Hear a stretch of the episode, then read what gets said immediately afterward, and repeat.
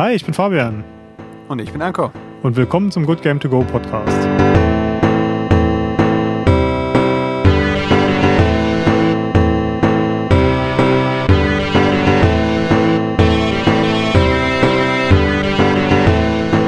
Hallo zusammen und willkommen zurück. Nach einer etwas längeren Pause diesmal haben wir es endlich geschafft, in eine neue Season zu starten. Wo sind wir jetzt? Season 4? Mann, oh Mann.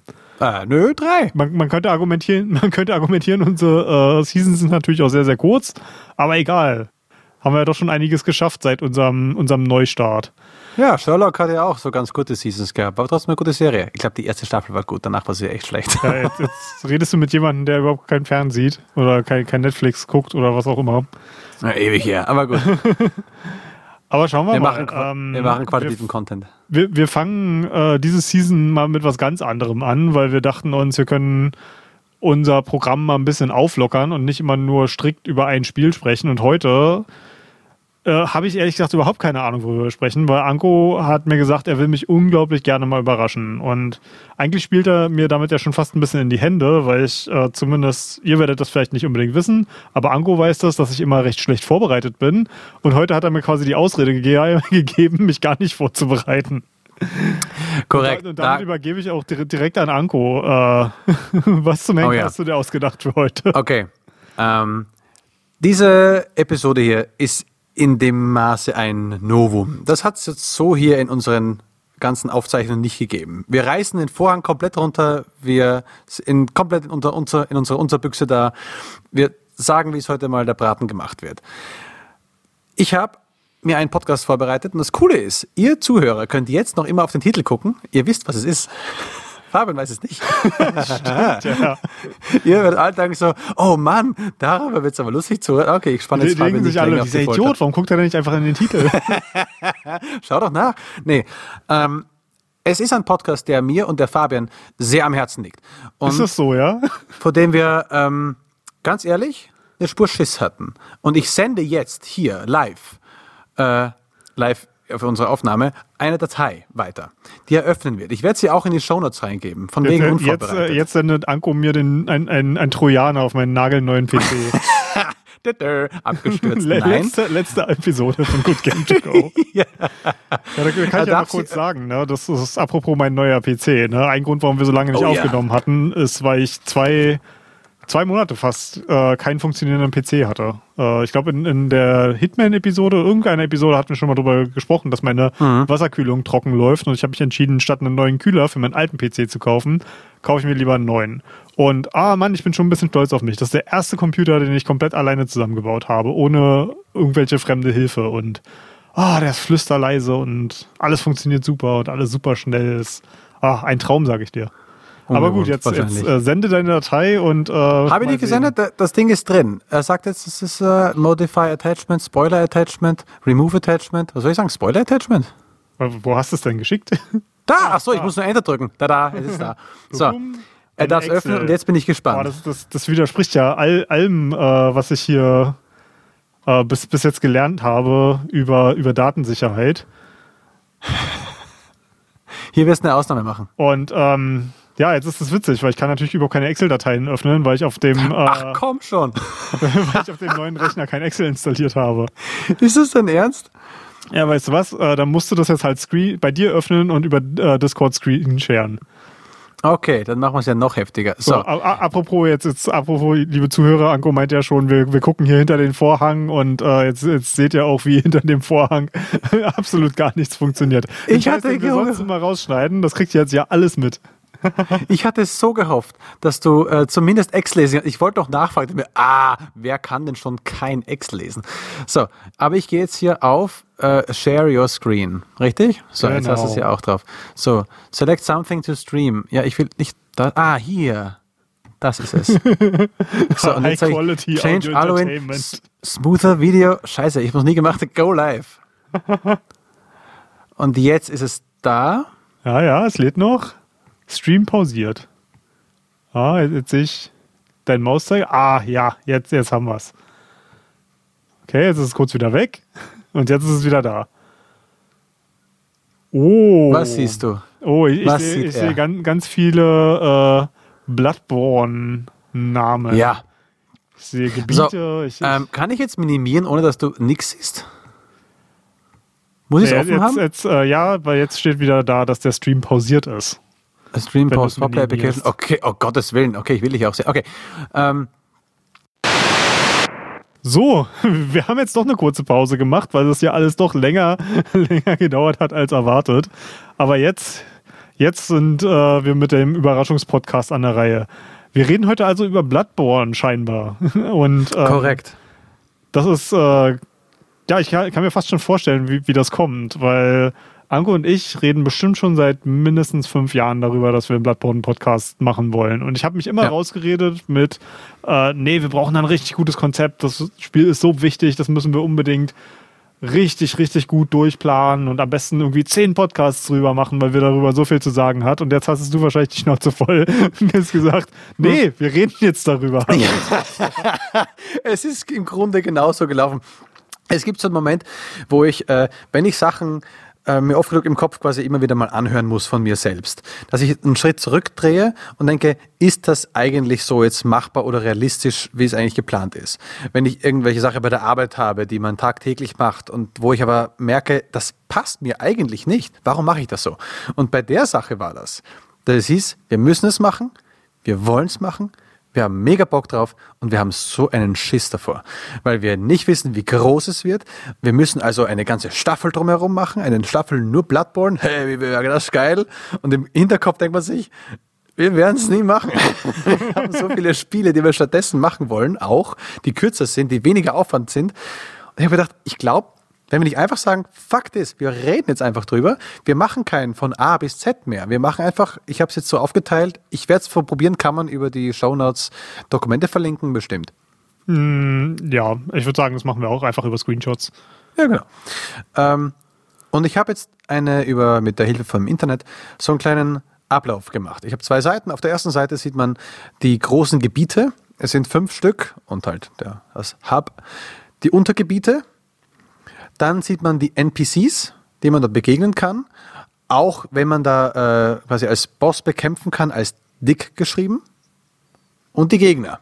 Davon sind die dick gedruckten wirklich quasi Hauptbosse und die normal geschriebenen sind Gegner, die man encountern kann oder auch nicht sofort oder auch gar nicht findet oder nicht machen muss. Halt keine Hauptgegner, einfach eine normale Jäger. Die zweite Seite sind nur die Waffen. Ja, die, die Waffen können wir eigentlich ganz schnell abhaken, weil es gibt nur eine Waffe in Bloodborne. Und das ist die, die, Deine die Peitsche. Cane. so, alle, alle anderen sind im Grunde genommen nur Beiwerk. kann ich so sehr widersprechen. Es gibt so viele geile Waffen, die man auch ausprobieren kann. Aber ich, ich, ich, glaube, wir müssen es wahrscheinlich ein bisschen kürzen von deinen Shows. Ja, wir werden es auf jeden äh, Fall das, kürzen. Das ist ähm, alles doch ganz schön umfangreich, aber mal gucken. Da das hier Überraschung und ungeplant ist, kann ich ja gleich mal sagen, ich glaube, ich habe Bloodborne tatsächlich auch schon seit fünf Jahren oder so nicht mehr gespielt. Muss man auch mal dazu sagen. Wow. Und ich habe auch seit. Wann, wann ist die PlayStation 5 rausgekommen? Äh, vor zwei Jahren fast schon. Ja, genau. Und ich habe fast ein Jahr, bevor die rausgekommen ist, äh, meine, meine PlayStation 4 verkauft. Das heißt, mhm. ich habe quasi auch schon seit fast drei Jahren gar nicht mehr die Möglichkeit, das Spiel zu spielen. Ja. Ähm, ja aber trotzdem wann krass, hast du es trotzdem im Kopf gespielt? Bleibt. Äh, also ich weiß, ich habe es immer wieder mal eingelegt und ich, letztes Mal wüsste ich jetzt gerade gar nicht. Ich habe ich es auf meiner Konsole äh, äh, jetzt wieder äh, drauf gehabt. Ich habe wieder mal durchgesehen, weil ich auch die Screenshots noch haben wollte davon. Und äh, da habe ich immer wieder mal reingeguckt. Und ich gucke jetzt mal kurz rein, denn es gibt da ein schönes Feature, wo man äh, die Stunden sehen kann, wie viel man da schon drin verbracht hat. Und ich habe es da allererster Charakter waren 75 Stunden. Der zweite Charakter 60 Stunden. Der dritte Charakter waren 36 Stunden und der letzte ist nochmal so, das war ein kurzes, kurzer Versuch, wahrscheinlich eine Stunde irgendwas. War, dein erster Charakter nur das reine Durchspielen oder auch New Game Plus? Ähm, ich habe New Game Plus nie lang gespielt. Das, mhm. Ich habe es probiert mal, aber auch nie lang, wirklich. Ich wollte, ähm, wenn ich die mächtigen Waffen hatte, nicht nochmal zurückgehen auf Null quasi. Ich mag mein Overpowered-Dingens dann schon. Ja, das ist ja das Schöne an, an New Game Plus, dass du die overpowerten Sachen mitnehmen kannst. Ja, schon. Ich kann mir nicht mehr ganz so mächtig vor. Die brauchten dann doch zwei Schnetzel oh. mit der geilen Waffe. Aber gut, äh, ich wollte, äh, ob, ich wollte dich fragen. Äh, also, wenn dieser Podcast heute gelingt und gut ist, Ich habe neben mir stehen, ich zeige es gerade Richtung Kamera, damit zumindest Fabi was davon hat, äh, aus meinem Urlaub Salzburg mitgenommen ein, äh, ein Mozart-Schnaps oder was? Ein Mozart-Schnäpschen, ein Likör, dunkle Schokolade, den ich dann, wenn das heute geklappt hat und fertig ist, äh, darauf trinken werde. Denn das ist mir so viel wert, das Spiel. Dann, dann muss und ich mir noch einen Whisky aus dem Schrank holen. Dann frage ich dich gleich mal, wie kamst du zu Bloodborne? Du bist doch ein Spieler, der äh, die, na, die Spiele des Entwicklers von, nicht von Demon's Souls weg, aber von Dark Souls weg gespielt hatte, richtig? Ja, und zwar ähm, ich war ein riesen Dark Souls 1-Fan und überhaupt kein Dark Souls 2-Fan. Das sind ja quasi die zwei Spiele, die vor Bloodborne rausgekommen sind auf dem PC. Genau. Und da ich immer auf dem PC zu Hause war und nur kurz eine, eine PlayStation 4 besessen habe, um quasi so ein paar Exclusives zu spielen, auf die ich richtig Bock hatte, und das Ding danach auch sofort wieder verkauft habe, Mm, war Bloodborne für mich lange unzugänglich, was auch den großen Nachteil hat, dass mir viel schon gespoilert wurde. Eine Sache, die oh. ich bei Bloodborne absolut meisterhaft finde, ist, wie sie dieses Spiel gemarketet haben und wie wenig sie dir darüber gesagt haben, worum es eigentlich geht. Und ich habe mir damals, damals, als es rausgekommen ist, bin ich noch strikt davon ausgegangen, dass ich nie eine Playstation besitzen werde, weil ich einfach den, den Wert in, in dieser Konsole nicht gesehen habe, weil es zu wenige Exklusivspiele gab, die mich wirklich interessiert haben. Und deswegen habe ich, als es rausgekommen bin, den fantastischen Playthrough von Epic Name Bro äh, mir angeguckt. Das ist ein Let's Play von äh, einem Community-Mitglied, was damals noch extrem aktiv war in der, in der Dark Souls-Szene und in der From Software-Szene. Und der mhm. war tatsächlich so umtriebig in der Szene und hat so, so viel geleistet als, als Lore-YouTuber und als Content-Creator, dass er dann äh, signifikant daran beteiligt war, den, äh, den offiziellen Strategy Guide zu schreiben.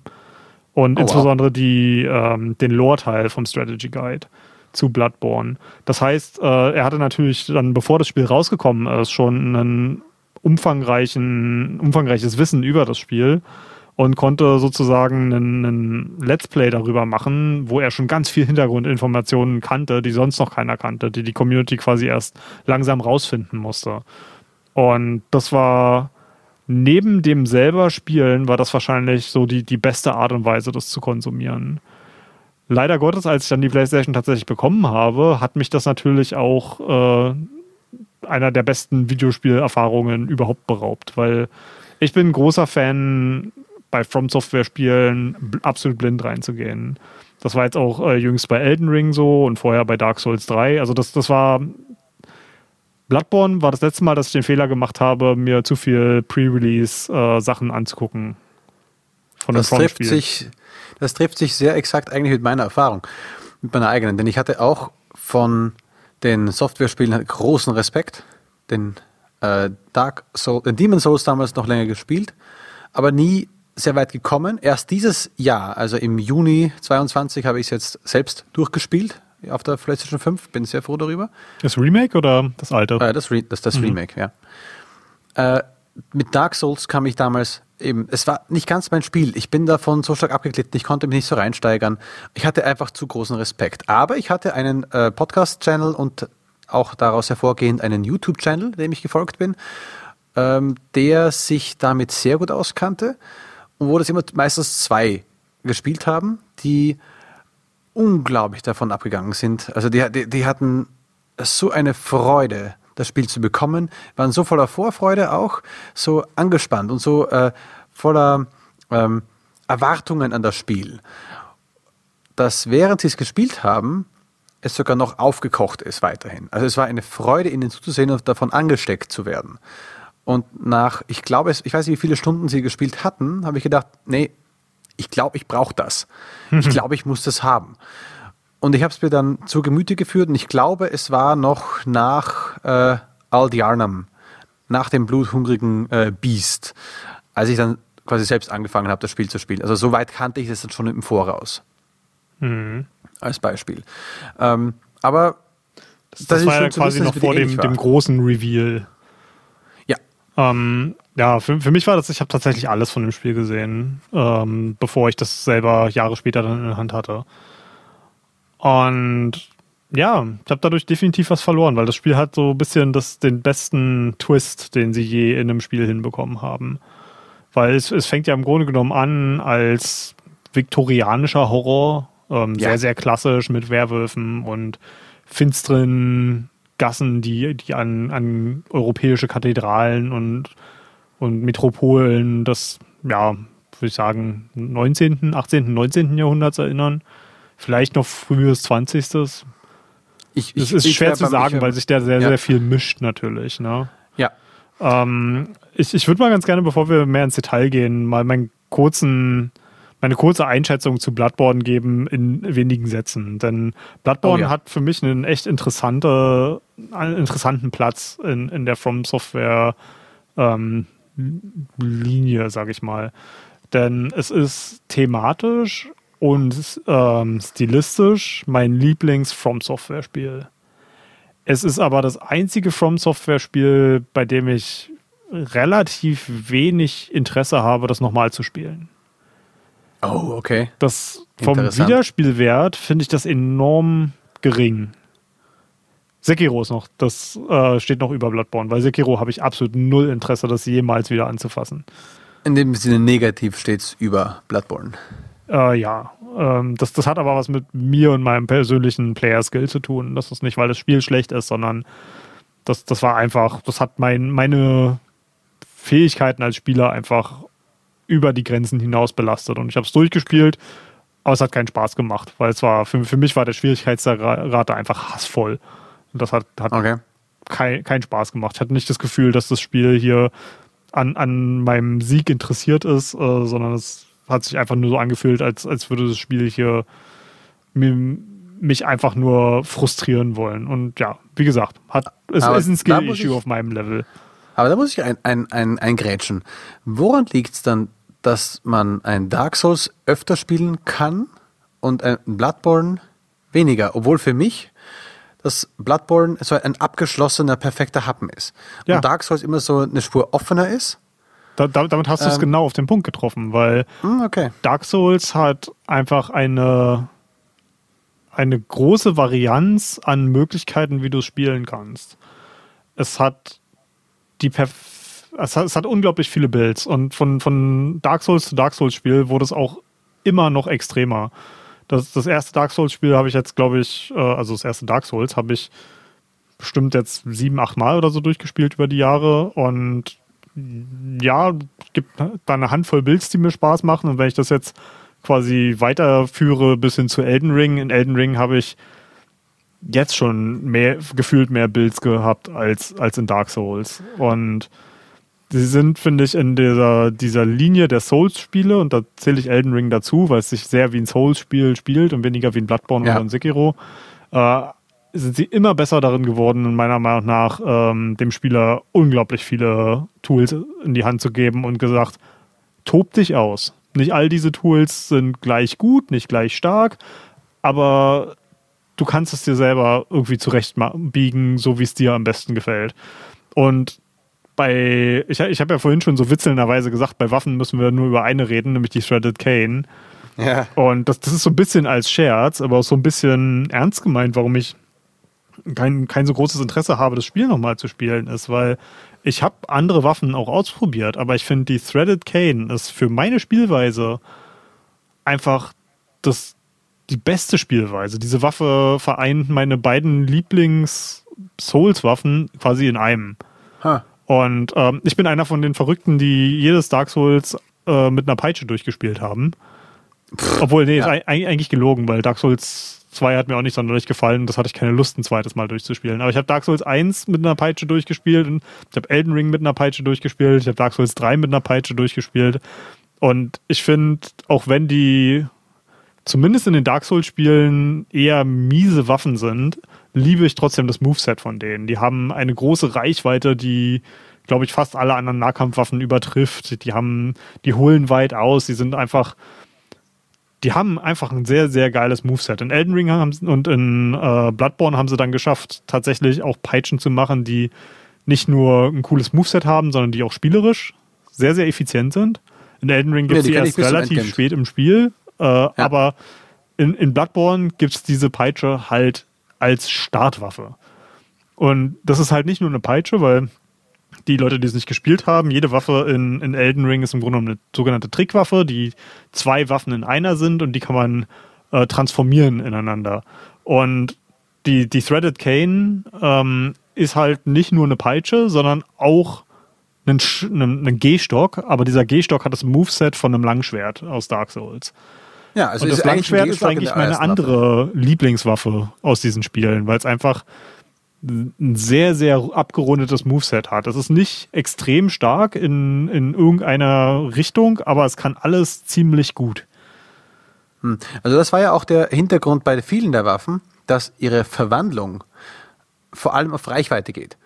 Also du hast viele Waffen, die in ihrer normalen, in der ersten Urform für den Nahkampf ganz gut sind. Und wenn du aber eine Spur weiter, einen spurgrößeren Abstand hast oder sogar brauchst, kannst du diese Waffe eben verwandeln. Davon gibt's äh, sehr viele Möglichkeiten. Ich habe immer zum Beispiel die, ähm, wie heißt nochmal, dieser, dieser, dieses Begräbnisteil, was am Schluss dein, äh, äh, der letzte Bösewicht quasi hat. Du, du fragst jetzt jemanden, der das Spiel nur mit einer Waffe gespielt hat. also, oh Mann. Keine Ahnung. Okay, äh, die Sense, Burial Blade heißt es, genau. Ah, okay. Äh, ist eine, äh, eine Sense, aber du hast zuerst quasi den ganzen Stock, den ganzen äh, Stab der, der, des Dingens auf dem Rücken zusammengeklappt und du hältst wirklich nur vorne diese Sensenklinge in der Hand. Hast also ein normales geschwungenes Schwert. Und beim Verwandeln klackst du es dir quasi am Rücken mit dem Stock zusammen, der Stock fährt aus und du hast eine mega Sense in der Hand. Was schon mal ein geiler Effekt ist. Und viele der Waffen haben eben zwei Phasen, wo sie in der ersten Phase noch klein sind. Also allein ähm, Ludwigs äh, Klinge mhm. ist ja ein so ein Ding, wo du den ganzen, wie ich sagen, du glaubst, du hast auf deinem Rücken ein riesiges ähm, Heft. Na, na, äh, genau. Das riesige Heft des Schwertes und du kämpfst mit einem richtig schönen, breit, kann man schon breit Ich würde sagen, es ist ein Langschwert. Ein Langschwert. Richtig schönes Teil. Und die Verwandlung ist, du klackst in dieses Heft rein und ziehst das ganze Teil mit runter. Du, du steckst quasi halt dein, dein Langschwert in ein Großschwert. Richtig, und haust damit, wenn du es aus einer Attacke heraus machst, sofort drauf. Das ist so eine geile Idee, dass du aus einer Waffe eigentlich zwei hast, das Movement auch verbinden kannst und dadurch auch dein, dein, dein Gameplay variieren kannst. Also ich habe, was ich, eins meiner Lieblingswaffen ist auch Simons äh, ähm, ähm, Bogenklinge. Eines der Schwerter, die du recht am Ende kriegst, es sieht aus wie eine normale geschwungene ein normal geschwungenes Schwert, verwandelst du es, klappt es, verdoppelt es sich quasi, geht nach unten der eine Teil und es sieht aus wie ein Pfeil und Bogen. Und du kannst einen, einen Bogen schießen damit. Also du hast dann hm. einen Bogen in der Hand. Und du hast anstatt zu, äh, zu schweren Angriff zu machen oder einen leichten Angriff zu machen, schießt du eben Pfeile. Ist das dann ein Ersatz für deine, deine Offhandwaffe? Ja, ist dann quasi wie eine Kugel. Du kannst damit auch Leute stunnen mit einem, mit einem starken Schuss. Also es ist wirklich äh, verschieden und du hast halt echt viele Möglichkeiten, das bei vielen zu machen. Ich will nicht alle Waffen durchgehen, aber das ist in fast jeder Waffe vereinigt, dass sie eine zweite Funktion haben. Man hat quasi die doppelte Anzahl an Waffen. Mhm. Und ähm, noch eine schnelle Frage. Ja. Ähm, welche, Frage, welche, welche Sache hast du als in der linken Hand? Gehalten. Ich glaube, ich habe die nie geändert. Ich hatte also die, die Pistole ganz normale Pistole, weil für mich war die, die Waffe in der linken Hand im Grunde genommen nur ein Werkzeug zum Parieren. Ja. ja. Und naja, da gab es zwar Variationen. brauchst du die Blunderbuss, die Schrotflinte. Schrotflinte und Pistole. Ja, einen Flammenwerfer gab es dann auch noch, aber die, die haben nie so signifikant Schaden, mehr Schaden gemacht, dass dass ich gefühlt habe, dass es dir Sinn macht, sich, sich irgendwie für was anderes zu entscheiden. Das war halt, ich habe das so, wie ich es bei, bei manchen Souls-Spielen manchmal gemacht habe, wie der Parierdolch in der Aufhand. Der war halt ja, ja. nie für irgendwas, ich habe mit dem nie angegriffen, der war einfach nur da, weil er halt sehr viele aktive Frames beim Parieren hat. Und ah, ich, ich habe da schon mehr gemacht, ja. Mh. Also du zuerst beim Parieren? Ähm, und ich, ich habe jetzt beim Parieren auch nie das Gefühl gehabt, dass da irgendwas besonders viel besser als die Standardpistole gewesen wäre. Nee, nee, also die beiden machen ihre, ihre, ihren Dienst schon ganz gut. Also du hast entweder quasi eine Shotgun, die du in einer Hand links hältst, die macht, dass du das also sehr wahrscheinlich parieren wirst. Also das Fenster wahrscheinlicher triffst, weil halt mehr Kugeln fliegen und der Angriff des Gegners, von, wenn er von deinen Kugeln getroffen wird, ihn zum Parieren quasi offen lässt und du dann eine sehr fiese und sehr heftige äh, Angriff machen kannst, die ihm extrem viel Schaden ähm, abzieht. Mit der Pistole hast du einen stärkeren Schuss, der geht auch weiter. Du musst, und sie schießt auch schneller, du musst aber eine Spur präziser sein, was das Parieren angeht. Hm. Also das Fenster musst du eine Spur besser treffen, weil du eben nur eine einzige Kugel hast und eine Schrotflinte ist halt besser. Ja, das aber ist bei mir zu lange her, da erinnere ich mich einfach nicht ja. mehr dran. Aber es gibt auch eine Gatling Gun. Es gibt auch eine Kanone, die von deinen, ich glaube 20 Schuss hat man, glaube ich, maximal, dass du davon 10 Schuss verschießt oder 15 auf einen einzigen. Das Ding killt aber fast alles. Mhm. Das ist Wahnsinn. Ähm, und es gibt noch zwei, die mir wichtig sind. Nämlich das erste ist das Holzschild. Erinnerst du dich daran? Da kannst du ein Schild haben und es heißt so, ja, es ist nicht sehr effektiv. Die Jäger mögen es überhaupt nicht, weil es Defensivität, äh, weil es die Defensive quasi ähm, provoziert. Du musst auch quasi defensiv sein. Das war quasi ein, ein Seitenhieb auf äh, Dark, das, das Dark Soul Gameplay, was ja hier überhaupt nicht gefragt ist. Und das zweite war die Fackel, die Jägerfackel. Die findest du äh, im alten Jarnum und die macht einen nicht unbeträchtlichen Feuerschaden. Mhm. Wenn du die Waffe in der Hand hältst und eines der Bestien, die Angst vor dem Feuer haben, damit triffst, weil die weichen zurück. Hm. Ja, das, Aber halt nur die in Aldianum. Ich, ich hatte halt trotzdem immer das Gefühl, dass alles außerhalb der Standard-Offhand-Waffen, die du am Anfang bekommst, schon irgendwo vielleicht einen Zweck erfüllt, aber mehr ein Gimmick ist. ja, ist es. Und nicht, also ich finde find bei den Fernkampfwaffen, die haben sie nicht so geil designt. Ich habe das Gefühl, ähm, da ist viel Arbeit in diese Trickwaffen geflossen und mhm. die, diese ganzen Offhand-Waffen waren eher so, mh, hm, ja, irgendwas müssen wir hier halt noch machen. Ja, also sie haben auf jeden Fall nicht die Reich äh, zu null die Reichweite der normalen Handwaffe. Sie haben ein paar Spielereien drin. Die Fackel hat sogar eine Bedeutung. Und wie gesagt, wenn du einmal merkst, dass du durch äh, Aldianum durchgehst und diese kleinen Werwölfe, quasi die Kinder, vor dir zurückweichen und Angst vor dieser Fackel haben und wirklich sich vor dir schützen und zurückgehen, das macht, das nimmt extrem, wo du denkst, so, oh wow, cool, wie ging das denn jetzt? Ich habe was, äh, was gefunden, was mir extrem, mich extrem voranbringt. Äh, war das schon recht cool. Aber ja, ich mochte die Pistole, weil sie nicht so ein fettes Gerät in der Hand war. Hm. Und damit aufge, aufgelevelt. Es gibt sogar Sachen, wo du deine Pistolenschüsse verstärken kannst, hast du auch manche wirklich mit einem Schuss auch mal gekillt, so ein paar 015 Typis. Das ja. war auch nützlich. Aber ja, es mhm. geht um die Hauptwaffen. Es gibt noch ein paar Items oder Magie, die man anwenden kann. Darauf will ich nicht so wirklich zu reden kommen.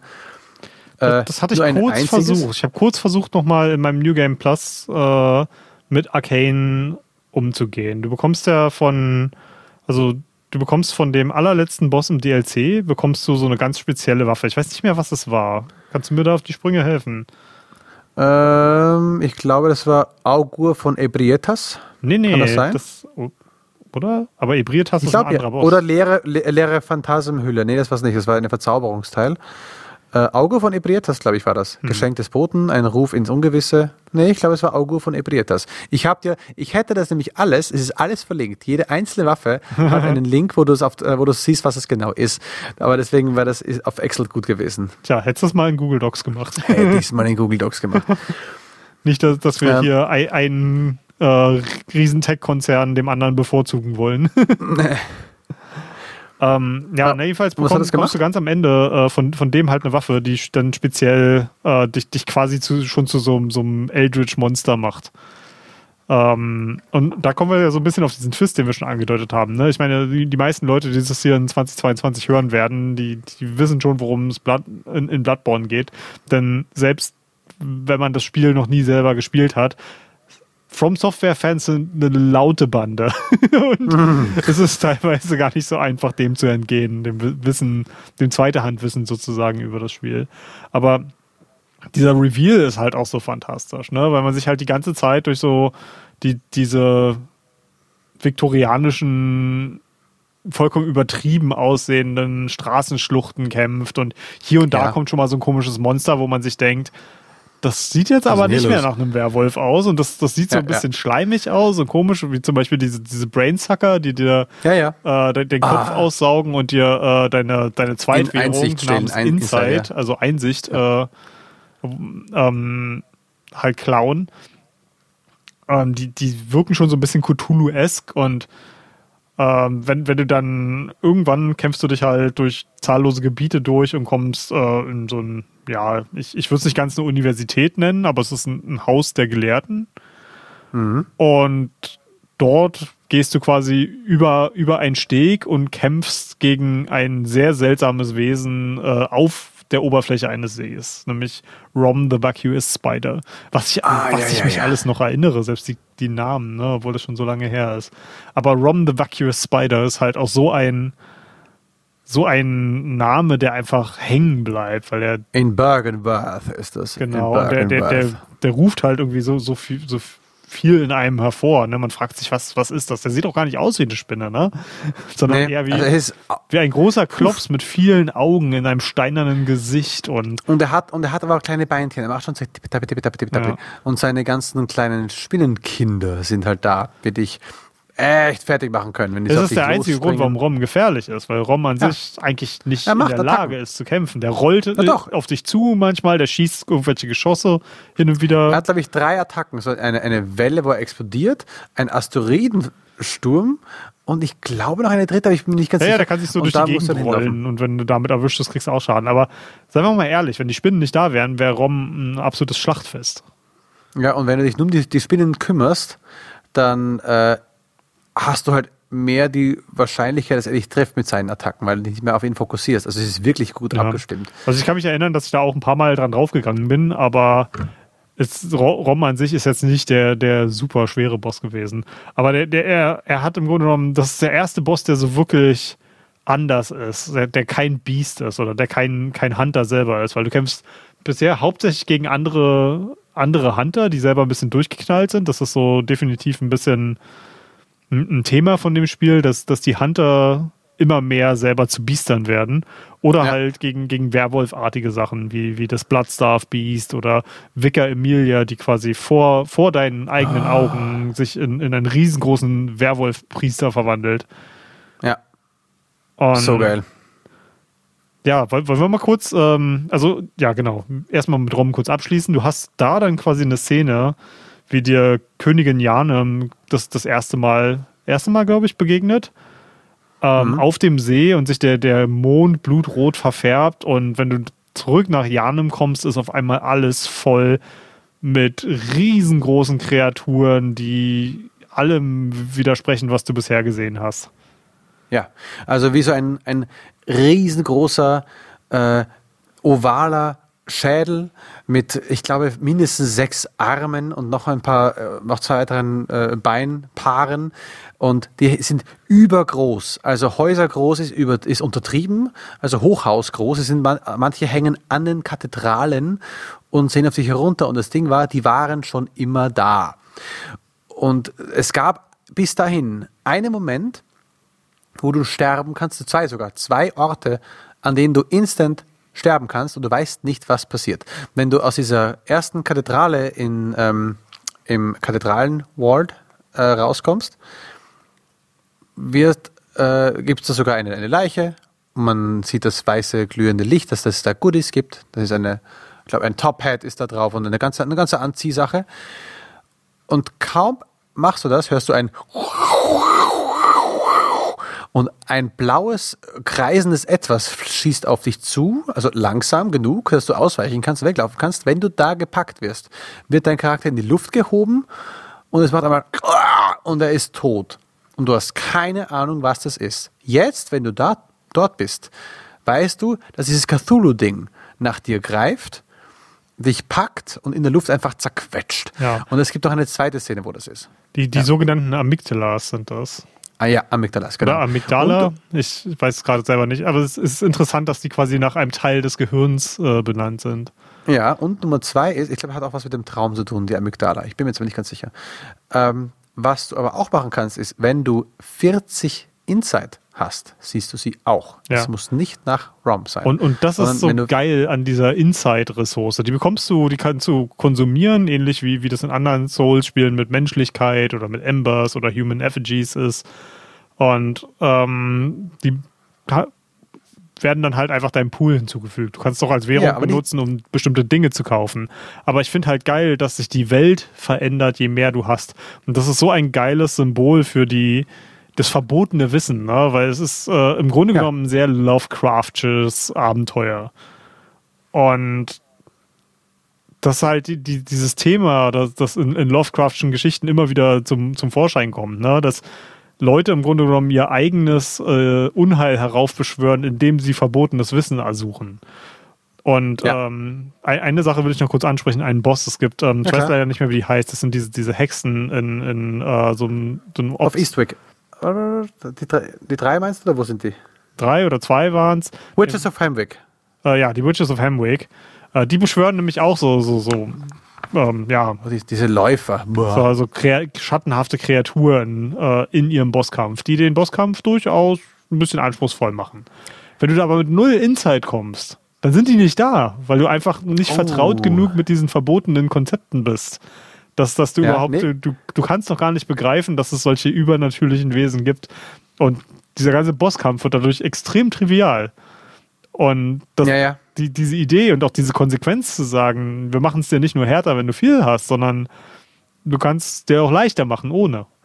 Und aber das, das viel Insight haben hat wiederum auch, auch positive Eigenschaften. Ne? Und das ist halt so ein Balanceakt. Und den finde ich wahnsinnig interessant. Krass. Ähm, ich habe auch noch eine Sache gesehen bei den Insights, dass du äh, aber eben, du kannst sie halt auch ausgeben und du bekommst sie auch, wenn du Bosse siehst. Ja.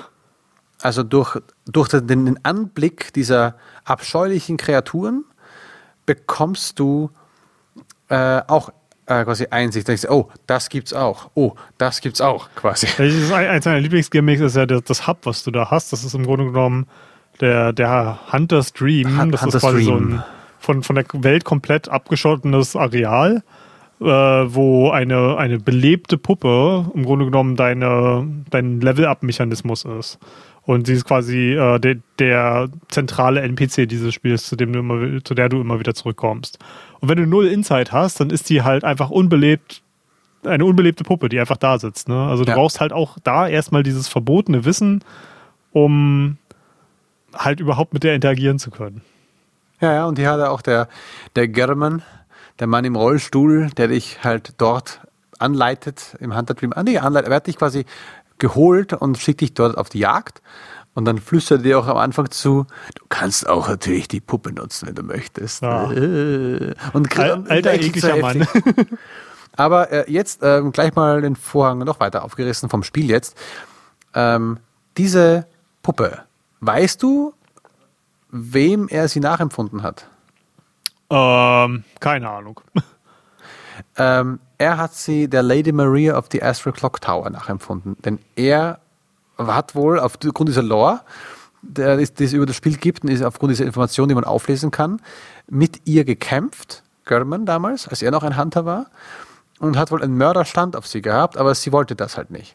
Ja, das Also ist ja eine, mal eine absolut gesunde Reaktion. Ah, alles klar. das, die, die, Frau, will- die Frau will nichts von mir, also äh, werde ich mir eine, eine Custom Real Doll kaufen. Creepy. Ja. Apropos Real Doll. Kennst du Real Doll? Ähm, nein, erzähl mal mehr. Äh, kleiner Fun Fact. Also Real Doll, äh, die machen extrem realistische äh, Sexpuppen. Und ähm, die sind wohl in, in diesen, äh, ja, in dieser Industrie dafür bekannt, halt einfach wirklich sehr, sehr echte, echt sich anfühlende Haut machen zu können für diese, diese Puppen. Die sehen mega creepy aus, weil die mitten im Uncanny Okay. Valley sind. Aber eine richtig coole Sache, die haben äh, mit dem Studio, was Inside gemacht hat, haha, Inside, äh, wo wir gerade dabei Ja. sind, anders geschrieben, aber klingt genauso. Ähm, haben die einen Collab gemacht und äh, diesen Huddle, diese, diese Armkreatur vom Ende von Inside, Nein. haben die gemacht mit diesen Materialien, die sie sonst benutzen, um, um ihre, ihre Sexpuppen zu machen. Total geil. Ich habe so ein Ding noch nie in echt gesehen, aber das wäre, glaube ich, das abgefuckteste Merchandise, was ich gerne hätte. Oh, Aber gut. Ekelhaft. Real-Life-Größe? Ich glaube oh kaum, Gott. weil das fasst ja in kein Haus rein. Aber trotzdem finde ich, find ich eine total witzige Idee, einfach mal so richtig ekelhaftes Merch zu machen. Aber gut, ähm, so, so viel zu diesen kleinen Abschweifen. Hm. Ähm, ja, wo waren wir gerade? Ach genau, wir waren äh, bei, bei, wir äh, Gormans ekelhafter, äh, ekelhafter ähm, Besessen von Lady Marie of the ja, Astral genau. Clock Tower.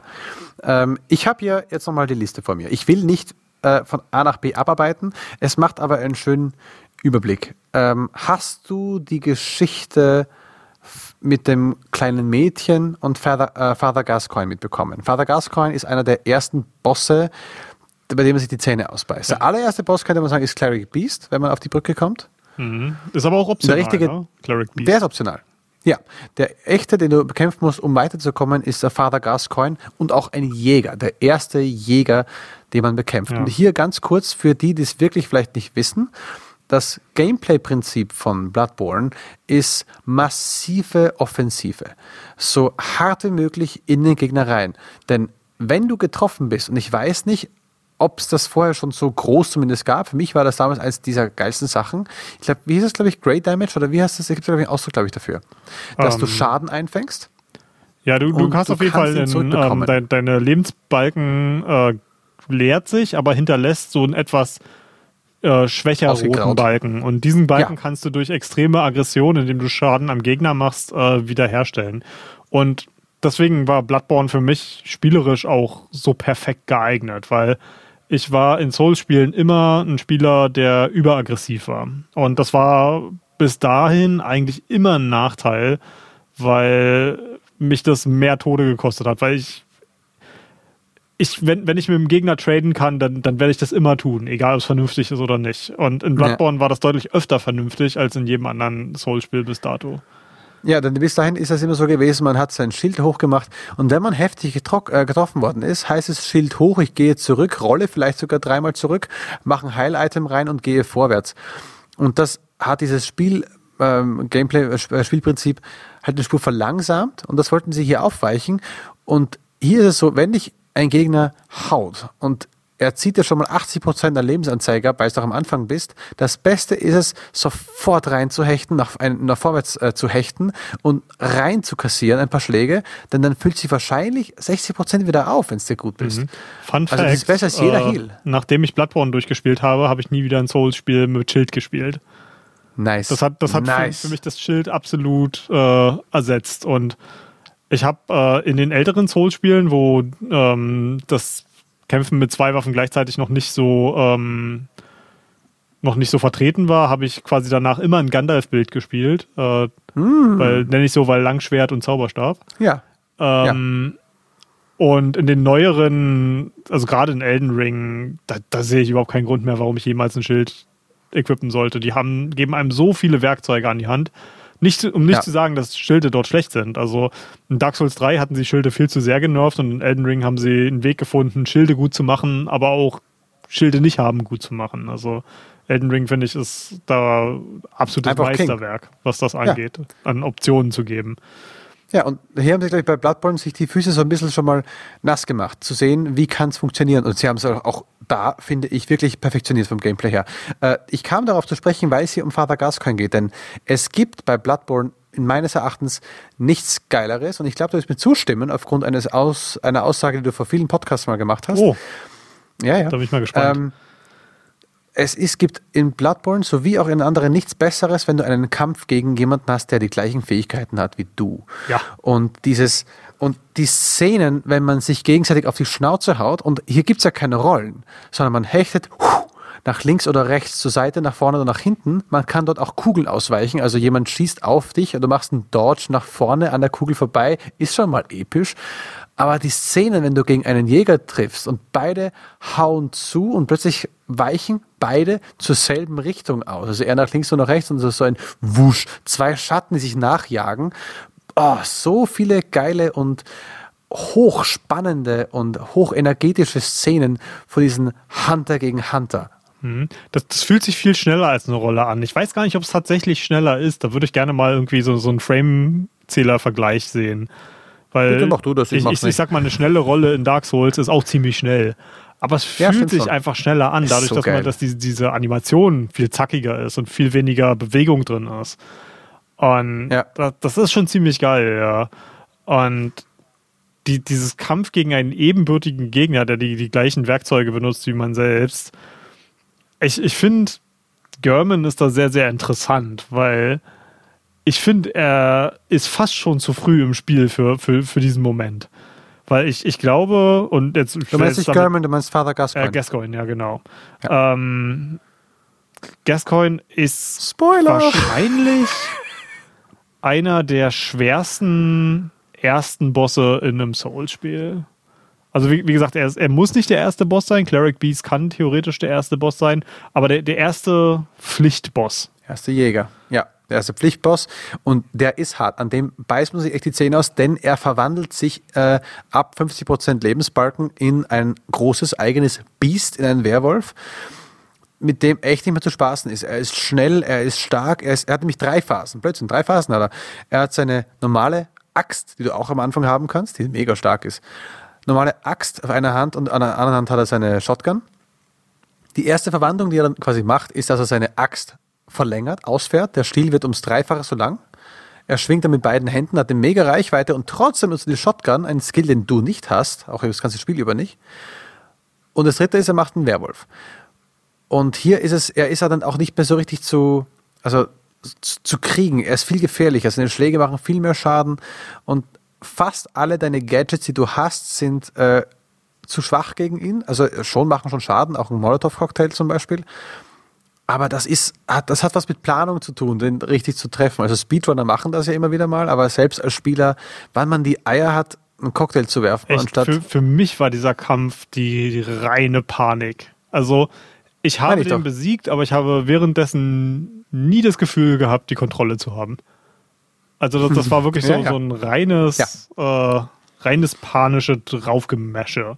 Und irgendwann hast du gewusst, dass man Hast du gewusst, dass es da ein kleines, einen kleinen Trick gibt? Ja, ja, mit dem ähm, dieser Spieluhr, die man von dem Mädchen bekommen ja, kann. Ja, dann äh, da ist eine, eine, eine kleine Side Story.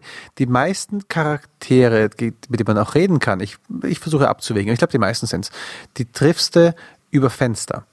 Denn manche Häuser haben ein Licht äh, vor der Tür oder vom Fenster und du kannst mit denen da reden. Du siehst sie nicht, keine Animation, mhm, aber das du kannst die mit Nacht reden. der Jagd und da traut sich keiner die Tür zu öffnen. Nein, genau. Es ist die, es ist die Nacht der, der Jagd und äh, jeder soll weggehen, denn die Jäger sind unterwegs und sie sind ja auch ein bisschen verrückt und die Monster sind ja auch da.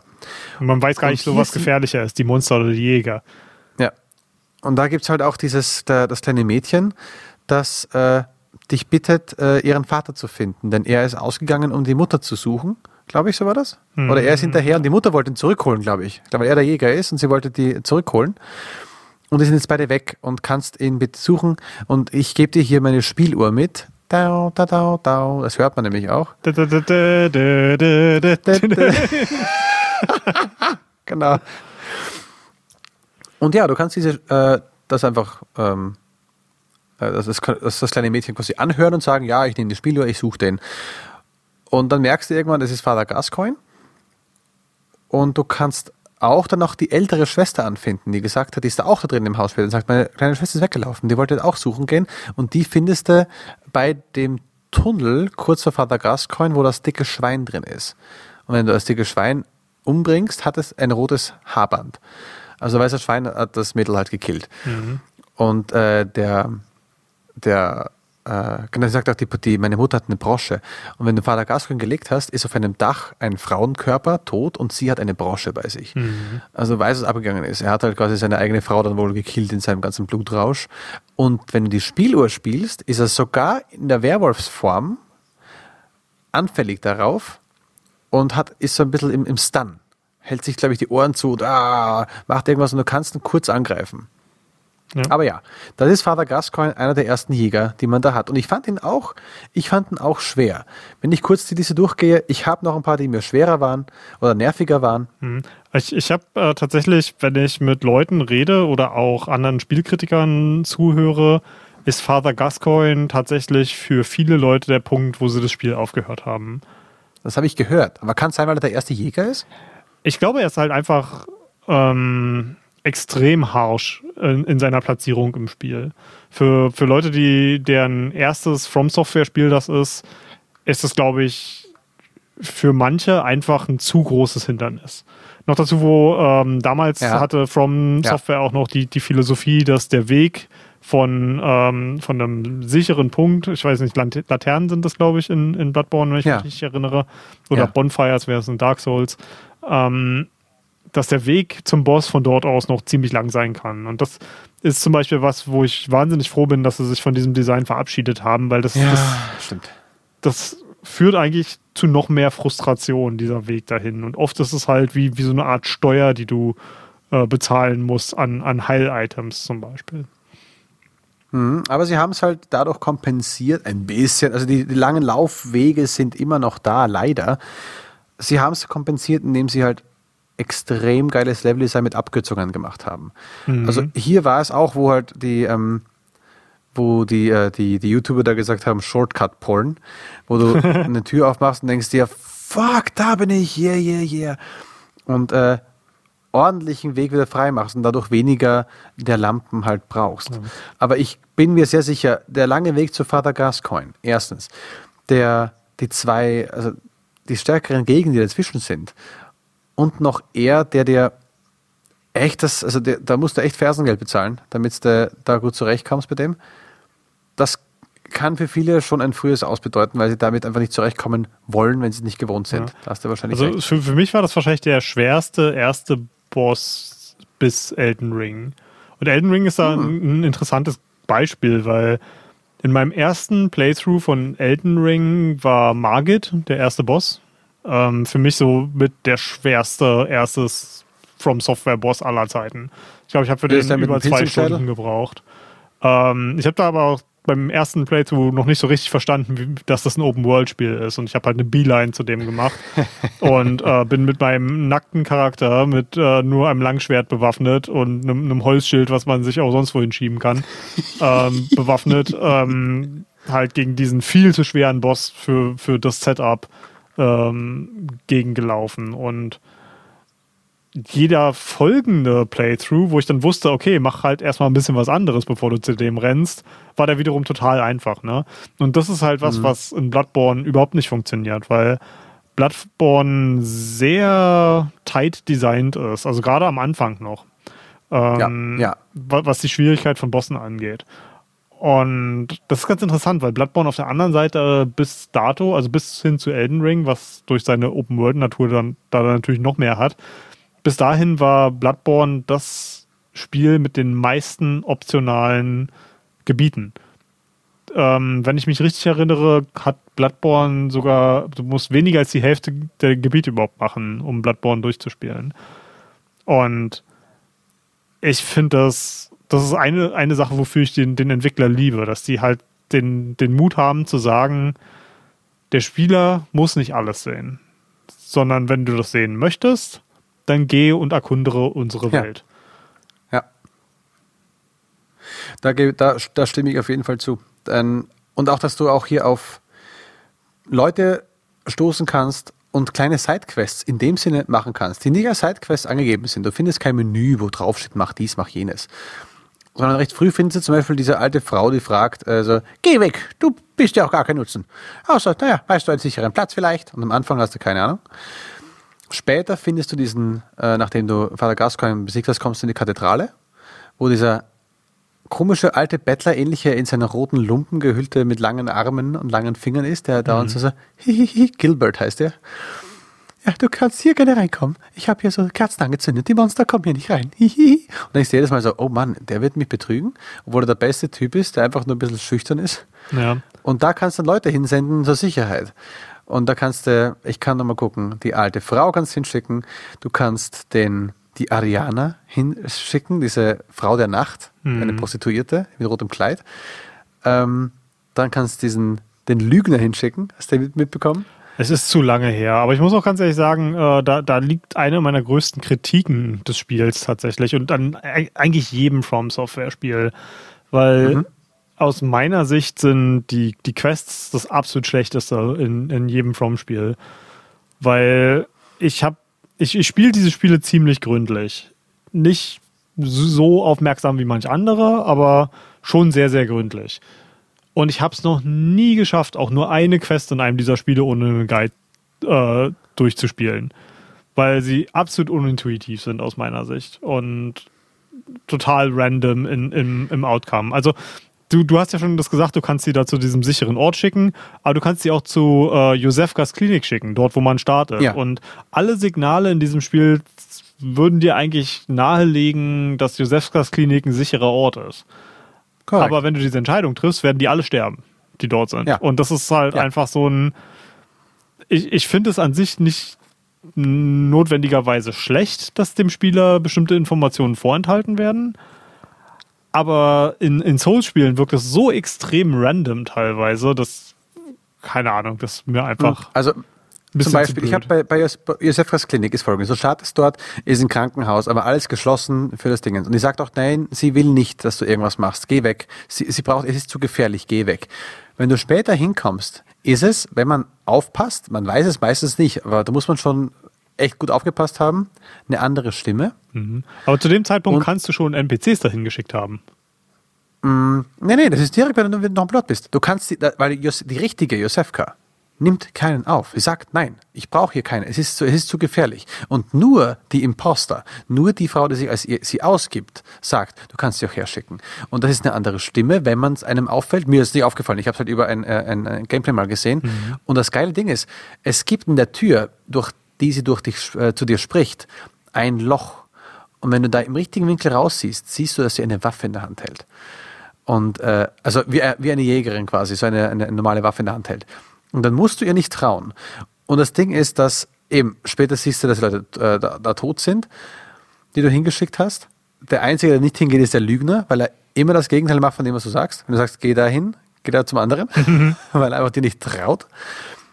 Ähm, das sind einfach nette Details und ich glaube, was From Software mit seinen Nebenquests machen will, ist nicht, dass du eine, eine gewisse Zeitquest erfüllst, sondern dass du später mal auf dem beim, beim Bier oder beim Wasserkühler im Büro sagst, was bei deinem Durchspiel passiert ist. Es gibt keine Belohnung per se für eine Sache. Ah, ich weiß nicht, da, da würde ich widersprechen. Also an, bei Bloodborne erinnere ich mich nicht mehr gut genug, weil es schon so lange her ist. Mhm. Aber zum Beispiel Dark Souls 3 hat ein paar fantastische Momente äh, mit, mit NPCs, die du einfach, wo du keine realistische Chance hast, wenn du das Spiel nicht absolut auf den Kopf stellst und da quasi wie, wie ein QA-Tester durchgehst. Und hm. das, das ist aus meiner Sicht keine interessante Art und Weise, das Spiel zu spielen. Und ja, bei, Beispiel, bei Elden Ring ist es eigentlich noch schlimmer durch die Open-World-Natur davon. Und auch, gehört, auch ja. Elden Ring hat ein paar fantastische NPC-Momente und ich, ich verstehe vollkommen, dass sie kein Questlog machen wollen, weil ich, ich glaube, dadurch würde das Spiel auch irgendwas verlieren. Aber sie sind, sie haben aus meiner Sicht immer noch nicht äh, geschafft, ihre Quests so zu designen, dass sie, dass sie intuitiv erspielbar sind. Von jemandem, der das Spiel nicht wirklich exzessiv umkrempelt. Ja, da ist wahrscheinlich recht. Aber gut, ähm, ähm, wir, wir sind jetzt schon ganz schön tief drin in unserer Aufnahme und haben noch viel, über das wir nicht gesprochen haben, aber ich würde eigentlich nur ganz gerne über eine Handvoll von Sachen noch sprechen wollen, ja, nämlich natürlich allem voraus den DLC, weil ich finde, ähm, From Software macht sehr oft sehr, sehr gute DLCs und ich glaube mit, ja. äh, mit ähm, The Old Hunters ist es, glaube ich, hieß der. Ja, The Old Hunters. Ist einer der besten DLCs, die ich je gespielt habe und hat einer der besten Szenerien und Bossfights, die ich ja. je gespielt habe. Ich, ja. glaub, ich glaube, wir werden ein bisschen äh, andere Meinung haben, was der beste Bossfight des DLCs ist. Weil eine Sache, womit ich äh, Anko heute noch teaser, ist, dass er einen meiner zwei Lieblingsbosse in diesem Spiel nie besiegt hat. Und das ist äh, Orphan of Course, den Endboss quasi vom, vom DLC. Wer, soll der zweite sein? Ich habe doch nur den einen nicht besiegt. Welcher, nee, nee, ein, einen von einer? beiden hast du nicht besiegt. Äh, ach so. Mein, mein anderer so. Lieblingsboss äh, ist e Ebrietas, Daughter of the Cosmos. Das ist äh, okay. auch ein optionaler ja. Boss im, im Hauptspiel ja, allerdings. Und ja. das ist äh, im Grunde genommen einer von den, den alten Göttern. Und mhm. sie ist eine Kreatur, die einfach die, die haben wirklich geschafft, dieses Lovecraft-Shit zu nehmen und eine Kreatur zu designen, die von ja. einem Menschen unbegreifbar ist. Es hat einen riesengroßen, runden Kopf mit einem Mund, das sich irgendwie in, in drei Richtungen öffnet, mit Augen drin, wenn mich nicht alles. Äh, Nein, nee. der Galaxie. Der Galaxie. Ah, ja. Du guckst echt in Sterne rein. Ich, ich, ich, ich wusste, wusste nicht mehr genau. Also, ja, das, das Design ist jedenfalls extrem skurril. Abgöttisch. Absolut Abgöttisch skurril. Und geile Musik auch dazu. Und das, das war einfach ein Kampf, der nicht besonders schwer war. Aber. Nein, nicht wirklich. Aber einfach fantastisch designter Boss. Und ja. Orphan of Course ist für die meisten Leute wahrscheinlich das genaue Gegenteil, weil Orphan of Course ist, glaube ich, so verschrien als der schwerste Boss im Spiel. Und er, ist, der, er ist der schwerste Boss im Spiel. Ich habe mal gehört, dass der, ich habe gehört, er hat nicht mal eine, eine, eine Stamina-Leiste. weil, also er hat off offensichtlich im Hintergrund, rechnet nichts seine Stamina runter. Der hat unendlich Ausdauer. Extrem Und, äh, aggressiv, auf jeden Fall. Extrem aggressiv. Äh, ich habe es ja nur über die, über die Videos gesehen und ich habe das Ding nie angefangen. Ich bin jedes Mal habe ich gespielt bis zum Offen of Course, äh, bis zum äh, the Offen of Course. Some say Chasm. Und ähm, hab's dann auch gelegt. Hab gesagt, danke, brauche ich nicht. Ich hab's so weit gespielt, wie ich spielen wollte. Es ist geil genug. Ich habe es gesehen. Weil ich habe gesehen, wie Profis das angehen müssen und wie die geflucht haben und äh, dachte mir, ich glaube, das brauche ich nicht. Ich glaube, der ist mega unfair und ich weiß nicht, ob ich damit Spaß haben werde. Für mich, ich will noch kurz ähm, wegen, bevor wir zu Old Hunters kommen, dann halt noch einen meiner Lieblings, eigentlich zwei meiner Lieblingsbosse außerhalb vom DLC. Dann bleiben wir im DLC drin. Mhm. Das, die erste, äh, der erste Boss sind Bosse, nämlich die Schatten von Yarnum. Mhm. Die haben das beste, das beste Boss-Intro überhaupt. Und vor allem ähm, haben die die absolute Geheimwaffe auf der PS4, nämlich dein, deine Konsole so zum Laggen zu bringen, dass sie dann mit, äh, quasi das, das Spiel zerstören. Das, das war ein Riesenproblem, was ich mit dem Spiel äh, damals tatsächlich hatte. Das, die, die Performance ist unter aller Sau gewesen. Und ich erinnere mich bei den, den äh, Shades of Yarnum, war das tatsächlich so, dass ich gefühlt unter 10 FPS hatte in dem Kampf teilweise. Wow, das hatte ich nicht. Ich glaube, vielleicht hatte ich die Pro bis dahin. Ich weiß, ich hatte dazu zum Glück keine Frames-Einbrüche dort. Aber das ist halt so, du kommst halt, du hast diesen großen Wald, diesen verbotenen Wald, wie der halt heißt. Und du hast dort Schlangengebilde, also nicht einfach nur, es ist wie, als ob eine... Ein Schlangenknäuel. Ein Schlangenknäuel, als ob, eine, äh, als ob ein, ein, Hund hingeschissen hätte und das wären Schlangen plötzlich. Und das halt zehnfach so groß. Und diese Bestien schnappen nach dir und du kämpfst dich runter und es ist auch ein Jäger, glaube ich, irgendwo da. Es ist schlimm. Dann bist du endlich am Ziel, wie du denkst, hast die Abkürzungen gefunden und kommst in ein großes Areal, so alles ein bisschen sumpfähnlich. Überall hängt der Nebel und aus dem Nebel schreiten drei Schatten auf dich zu. Sie sehen quasi aus wie Ringgeister aus dem Herr der Ringe. Oh, ja, sehen aus wie Ringgeister. Und alle drei haben, haben verschiedene äh, Stile des Angriffs. Der eine ist nur Nahkampf, der andere ist nur Fernkampf und der andere ist dazwischen. Und wenn du einen killst, bekommen die zwei anderen ein Power-Up und bekommen quasi seine Macht eine Spur geteilt. Dann attackieren sie mit diesen Schlangen Schlangenangriff mit dir. Ist nur noch eine übrig, macht er noch alles eine Spur mehr. Wow, war das ein harter, harter Kampf. Und bist du happy, wenn die fertig sind? Ich erinnere mich. Da hatte ich schon durchgespielt. Ich ging wieder dahin. Und dann habe ich, ich glaube, nach Hilfe geläutet. Du kannst ja das Online-Feature da einschalten. Mhm. Und das waren, glaube ich, zwei andere Online-Leute und dann sind wir zu drei da reingegangen und wir haben die so gelegt. Also wenn man sagt, wenn man sagt, Bloodborne habe keinen einfach, oder generell, äh, die From Software Spiele hätten kein einfach äh, Modul, um das einfach zu machen holt euch Leute dazu, holt euch einen Freund oder irgendeinen Random-Typ dazu, habe ich auch mal gemacht. Die sind euch so dankbar und das Spiel wird leichter, weil die Gegner auf zwei verschiedene Schwere einstellen können. Es macht das Spiel leichter und auch erträglicher und es ist komplett legal. Es ist, glaube ich, nicht verrufen, würde ich jetzt nicht ja, sagen. Ja, es gibt immer so ein paar Gatekeeper in der Community, meinen, oh, ja, da, hast du uns ja nicht richtig durchgespielt, wo ich mal sage, doch scheißegal. Ich habe mit einem guten Freund äh, Dark Souls 3 komplett im Koop durchgespielt, ja. weil das jemand ist, der, der sonst dieses Spiel dieses Spiel niemals gespielt hätte, weil es ihm viel zu schwer war und er nicht den Nerv dafür hat. Und er hat trotzdem ja. sehr, sehr viel Spaß mit diesem Koop-Playthrough gehabt und warum nicht das mit jemandem zusammen durchspielen, anstatt es gar nicht zu spielen? Also. Ja. Und äh, der zweite Lieblingsboss außerhalb des DLCs ist eigentlich punktegleich German und Mathieu äh, Logarius. Die, der Mathieu Logarius ist auf, der, auf dem Forsaken Castle Canehurst Oh, den wo man erstmal hinkommen muss. Oh, der, der, ist heftig. Der hat heftige Fähigkeiten, aber es ist so eine Erfüllung, wenn du auf diesem Schnee, äh, auf dem verschneiten Dach gegen diesen Opa kämpfst, der sich aus diesem Thron daher hervorhieft und alles kracht. Ich glaube, kratzt. nach Lady Maria war das der, für den ich am längsten gebraucht habe. Uh.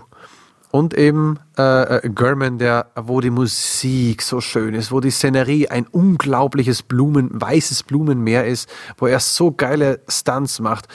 Ähm, und diese alten Säcke mit einem schönen Plattschuss zu Stunlock. und, du, und du rennst hin und denkst dir, so du Sau, und greifst mit der Hand, es ist ja deine Hand, den, den Visceral Attack, greifst mit der Hand quasi in den Körper rein und reißt einmal so richtig ran. Ich weiß nicht, wo du da ranzupfst, aber es kommt einem vor, als ob du so eine Aufziehschnur anreißen willst oder einen Rasenmäher zum an Rasenmäher anspringen lassen ich willst. Ich bin German. Hahaha. diese diese, diese, äh, diese Schnur, Schnürpuppen, wo du irgendwie die an der Schnur ziehen kannst und dann machen sie irgendeinen Spruch. Na klar. Genau so. Fear the old blood. genau.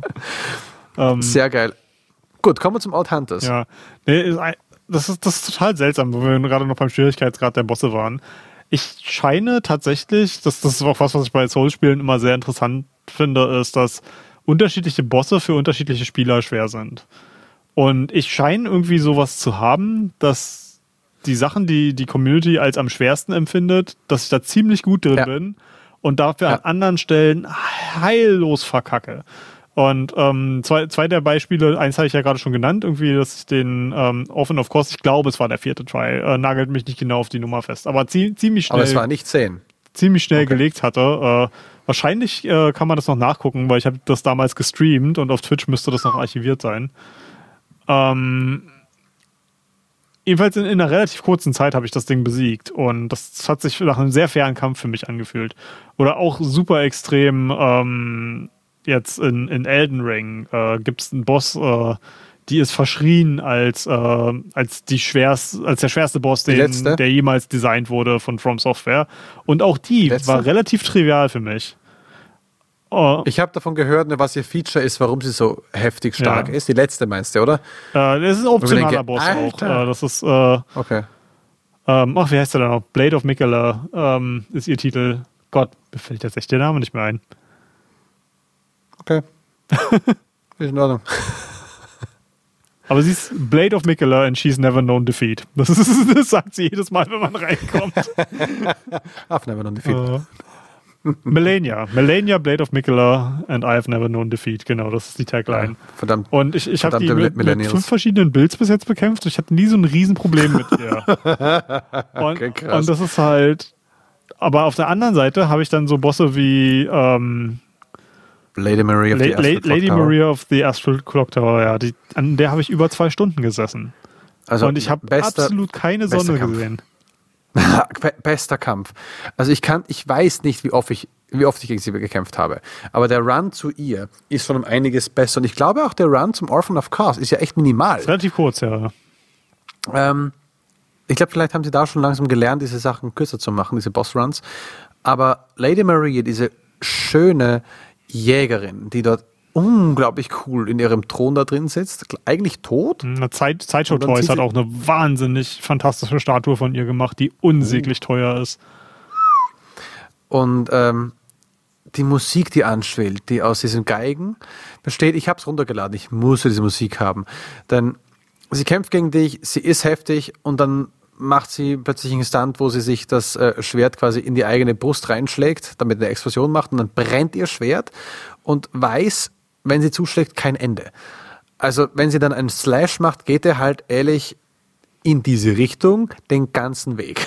Also du musst echt ordentlich ausweichen, mhm. einfach zurückweichen reicht dann nicht. Er, er, bekommt eine riesengroße Reichweite und ja. vor allem auch eine Verzögerung, weil zum einen kriegst du Schaden durch den, den initialen Schlag aber dann kommt quasi noch so ein Brennen danach. Und ich, ich finde es total interessant, wie viel Sachen sie aus Lady Maria in Dark Souls 3 mitgenommen haben, weil oh. sie haben viele Mechaniken von ihr in anderen Bossen wiederverwendet und neu interpretiert. Und mhm. das, das Interessante ist, äh, die, es, es gibt quasi fast schon so eine Art Rematch mit Lady Maria, äh, mit, äh, ah. mit Sister Friede in, in Dark Souls 3. Und so sehr ich den Arsch, Kampf, ich glaube, jetzt muss ich es mir echt holen. Ja, und so sehr ich den Kampf Scheiße. gegen, gegen Lady, Lady Maria gehasst habe, so sehr mhm. liebe ich Sister Friede. Und ich glaube, der Unterschied äh, bei, bei, dieses, ja, bei Dark Souls 3 ist einfach, dass ich dadurch die, die größere Freiheit meiner, meiner Character Builds halt bei ihr angekommen bin und einfach viel noch mich noch viel besser gefühlt habe in dem, wie mein Charakter sich spielt. Also nichts gegen meine, meine gute alte Threaded Kane. Die Waffe würde ich jederzeit mhm. wieder in jedem anderen Spiel benutzen. Aber einfach dann das, das, noch mit Magie kombinieren zu können, das, das war, hat einfach diesen, diesen riesen Unterschied in Dark Souls gemacht. Und ich glaube, Sister Frieda an sich ist nochmal der deutlich, deutlich schwerere Boss, weil die hat äh, drei Phasen. Mhm. Die erste normale, das erste normale Duell. Dann äh, ein, ein, zweiter Boss, äh, der sich dazu gesellt und dann musst du gegen sie und einen zweiten Boss in Phase 2 mhm. ähm, kämpfen. Und dann, äh, wenn du den, diesen zweiten Boss erlegt hast, dann kommt nochmal äh, der Kampf gegen, gegen Friede ist ultimative Form und das ist dann im Grunde genommen ähnlich wie Maria mit diesen verzögerten Attacken mit riesengroßen Flammen und mit dem Unterschied, dass sie sich unsichtbar machen kann. Ja, ja. also dieser, dieser Kampf ist absolut hardcore und, und dauert wirklich oh lange, aber hat so unglaublich viel Style. Und ich, ich glaube, das liegt daran, dass, dass ich Dark Souls 3 vielleicht insgesamt als, mein, als das bessere Spiel empfinde als, als Bloodborne. Vielleicht hat mir der Bosskampf deswegen besser gefallen. Oder vielleicht ist es auch einfach nur, dass ich nicht zwei Stunden meinen Kopf gegen eine Wand gerammt habe. vielleicht ist das allein schon der Unterschied. Weil für, für mich hinterlassen Bosse, wenn ich äh, über einen gewissen Frustpunkt gelangt bin, kann ich nur noch schwer irgendwie das Positive in denen sehen, weil ich dann zu viele negative okay. Emotionen mit denen verbinde. Hm, okay, ja, das mag sein. Ähm, wenn sie aber getötet ist, macht sich der letzte, öffnet sich die letzte Türe zum Fishing Hamlet, zu der kleinen, zum Fischerdorf, wo alles angefangen hat. Hier wurde nämlich quasi die Leiche, der Körper eines gottesähnlichen Viehes quasi an Land gespült, nämlich Chaos. Some say Chasm.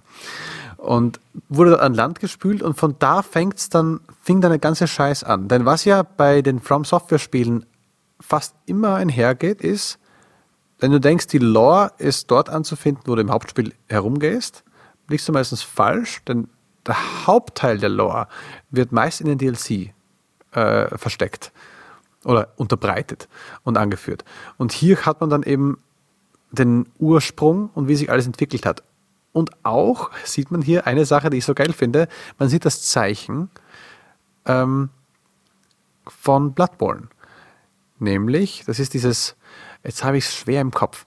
Ähm, das ist das Handelsmark. Das ist äh, im Grunde genommen abgespecktes äh, Berserk-Symbol. Ja, ja, ja. Das ist ein, ein, ein, ein, ein Mensch, der nämlich über Kopf hängt und dessen Arme und Beine so komisch angebunden worden sind. Das Im Grunde genommen so jemand, der kopfüber gekreuzigt wurde, könnte man sagen. Genau. Genau, aber immer, immer was Nettes mit Berserk, nicht wahr? äh, ein letztes ich ich habe hab gerade wieder angefangen, Berserk zu lesen. Ich hatte das ähm, zum letzten Mal in meinen frühen 20ern gelesen und habe es jetzt wieder ja. angefangen. Und Mann, das ist wahrscheinlich einer der menschenverachtendsten Manga, die ich je gelesen habe. Das Ding ist so brutal. Passt perfekt. Vor, drei, vor, vor vier, nee, vor fünf Tagen äh, haben meine zwei Jugendliche, die aus meiner Arbeit äh, rausgegangen sind, fertig sind, haben gesagt, äh, lass dich mal wieder auf dem, auf dem Café treffen. Wir haben uns auf dem Café getroffen und da hat er gesagt, hat er erzählt, du, ich habe äh, äh, mir jetzt äh, Berserk angesehen. Der ist, glaube ich, 15 und meinte, also, das ist ja der krankeste Scheiß, den ich jemals gelesen habe. Es ist mega geil, aber es ist der krankeste Scheiß. Ich will es nicht mehr lesen. Ja. Voll fertig. Ja, das, das ist, ja. schon echt abgefuckt. Es ist heftig. Es ist echt krass, ja. Ich habe es lange, lange, als ich gelesen habe. Und hier haben wir noch diesen komischen Typen, der uns immer wieder überfällt. Jemand mit so einem Tierkopf und so weiter. Äh, also auf, auf, aufgesetzt. Mhm. Fischmenschen, also Shadow over Innsmouth. Fischmenschen, richtig. Auch so ein Brunnen, wo zwei dieser Mega-Fischmenschen äh, auf uns warten und das, das, ist der einzige Weg, die Waffen von Lady Maria zu kriegen. Wenn es die beiden kills, und die beiden sind heftig schwer, Echt? kriegst du dieses Doppelschwert von der Lady Maria auf die Asphalt Clock Tower. Aber gut, ja, was will ich damit, wenn ich die Threaded Cane haben kann? ah, warte mal, haben Sie die Threaded Cane? Nein? Also dann. Ja, das ähm, ist tatsächlich sehr, sehr selten für mich, dass ich ein bei einem Spiel nie das Bedürfnis habe, die Waffe zu wechseln. Also ich glaube, ich hatte das bei meinem ersten Dark Souls Playthrough, dass ich mit dem Langschwert angefangen habe und das ganze Spiel damit durchgespielt habe. Oder nee, der erste war es nicht. Beim ersten hatte ich einen, einen Strength Playthrough. Aber ich kann mich erinnern, irgendein Spiel in der Dark Souls-Reihe habe ich angefangen und nur mit, mit dem Standard-Langschwert durchgespielt, weil das Moveset davon einfach so fantastisch war, dass ich kein Bedürfnis hatte, das auszutauschen. Die Threaded Cane ist das gleiche, nur besser. Mit mehr. Und es, es, ist, es, es ist, echt gut. so krass. Ich habe hab diese Waffe so geliebt. Ich glaube, ich habe in keinem anderen Spiel jemals wieder so ja, so, so eine Freude mit einem Moveset von, von dem, dem Start-Item äh, zu haben. Aber die anderen sind doch auch so schön. Ja, also ich habe hab alleine, das, das ist halt, alleine diese, ich würde nie, das Chicago. Ich würde niemals abstreiten, dass es einen Haufen toller Waffen gibt in Bloodborne. Aber es die Chicago ist dieses, dieses Samurai-Schwert, das du in dein eigenes Blut tränken kannst. Es gibt immer ein bisschen Schaden dazu. Aber wenn du halt Schaden machst, kriegst du es ja wieder zurück. Aber du machst so dermaßen viel Schaden und halt deinen Move, wenn du wieder von dem blutenden Schwert auf das unblutige Schwert zurückgehst, ist es typisch für diese Wischgeste, wie die Samurai gemacht haben, so in diesen typischen Filmen, so Saka. Siehst du, in, also, in, in, ah. in, Elden Ring haben sie das zu einer, einer Weapon Art gemacht, da kannst oder Ash of War uh. heißen sie ja äh, in Elden Ring. Scheiße, ich muss das äh, dass, dass, du quasi auf äh, die verschiedensten Waffen machen kannst. Und es gibt da die, äh, mhm. oh Gott, das ist so schlimm im PvP. Ähm, es gibt so ein Bild, äh, weißt du, was eine Naginata ist? Das ist. Ähm, Erleuchte mich, ich glaube ja. Das ist eine japanische Aber Stangenwaffe, die im Grunde genommen ja. äh, historisch von den, den Frauen von Samurais äh, getragen wurden. Ähm, und jedenfalls eine, eine, Stangenwaffe mit einer sehr hohen Reichweite. Und es gibt so ein Bild, äh, die haben äh, Seppuku auf, auf beiden dieser Naginatas. Ähm, und Seppuku ist halt diese Ash of War, wo du dich auch selber mit ausspießt und dann einen ja. enorm hohen Blood Damage auf den Waffen hast. Und da, damit äh, rennen sie dich dann nieder, im Grunde genommen. Und das ist halt, die haben so eine krasse Reichweite und so einen hohen Schaden. Also es ist schon, schon nicht ganz einfach, damit zu das zu handeln. Oh, oh nebenbei, ich habe gerade gefunden, was du gesucht hast zuvor, als du gesagt hast, man bekommt von ähm, Orphan of Cause so einen Teil. Das nennt sich äh, Cause Parasite. Ja, das ist wirklich genau. eine Waffe, eine Waffe für die rechte Hand. Und damit kannst du so Tentakelangriffe machen und so. Total abgefahren. Genau, das, was auch das ist auch dieser, dieser Mensis-Typ gemacht hat. Eine Mikolasch. Genau. Der Wirt des Albtraums. Gut, kommen wir jetzt endlich zum letzten Boss.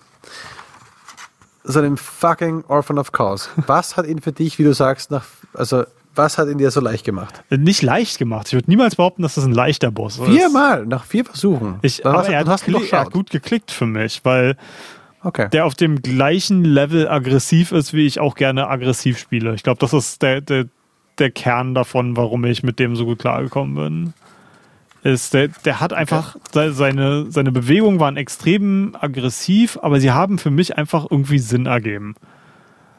Und ich finde mhm. sein Design geil und ich, ich finde halt geil, dass es im Grunde genommen das Baby von einem alten Gott ist.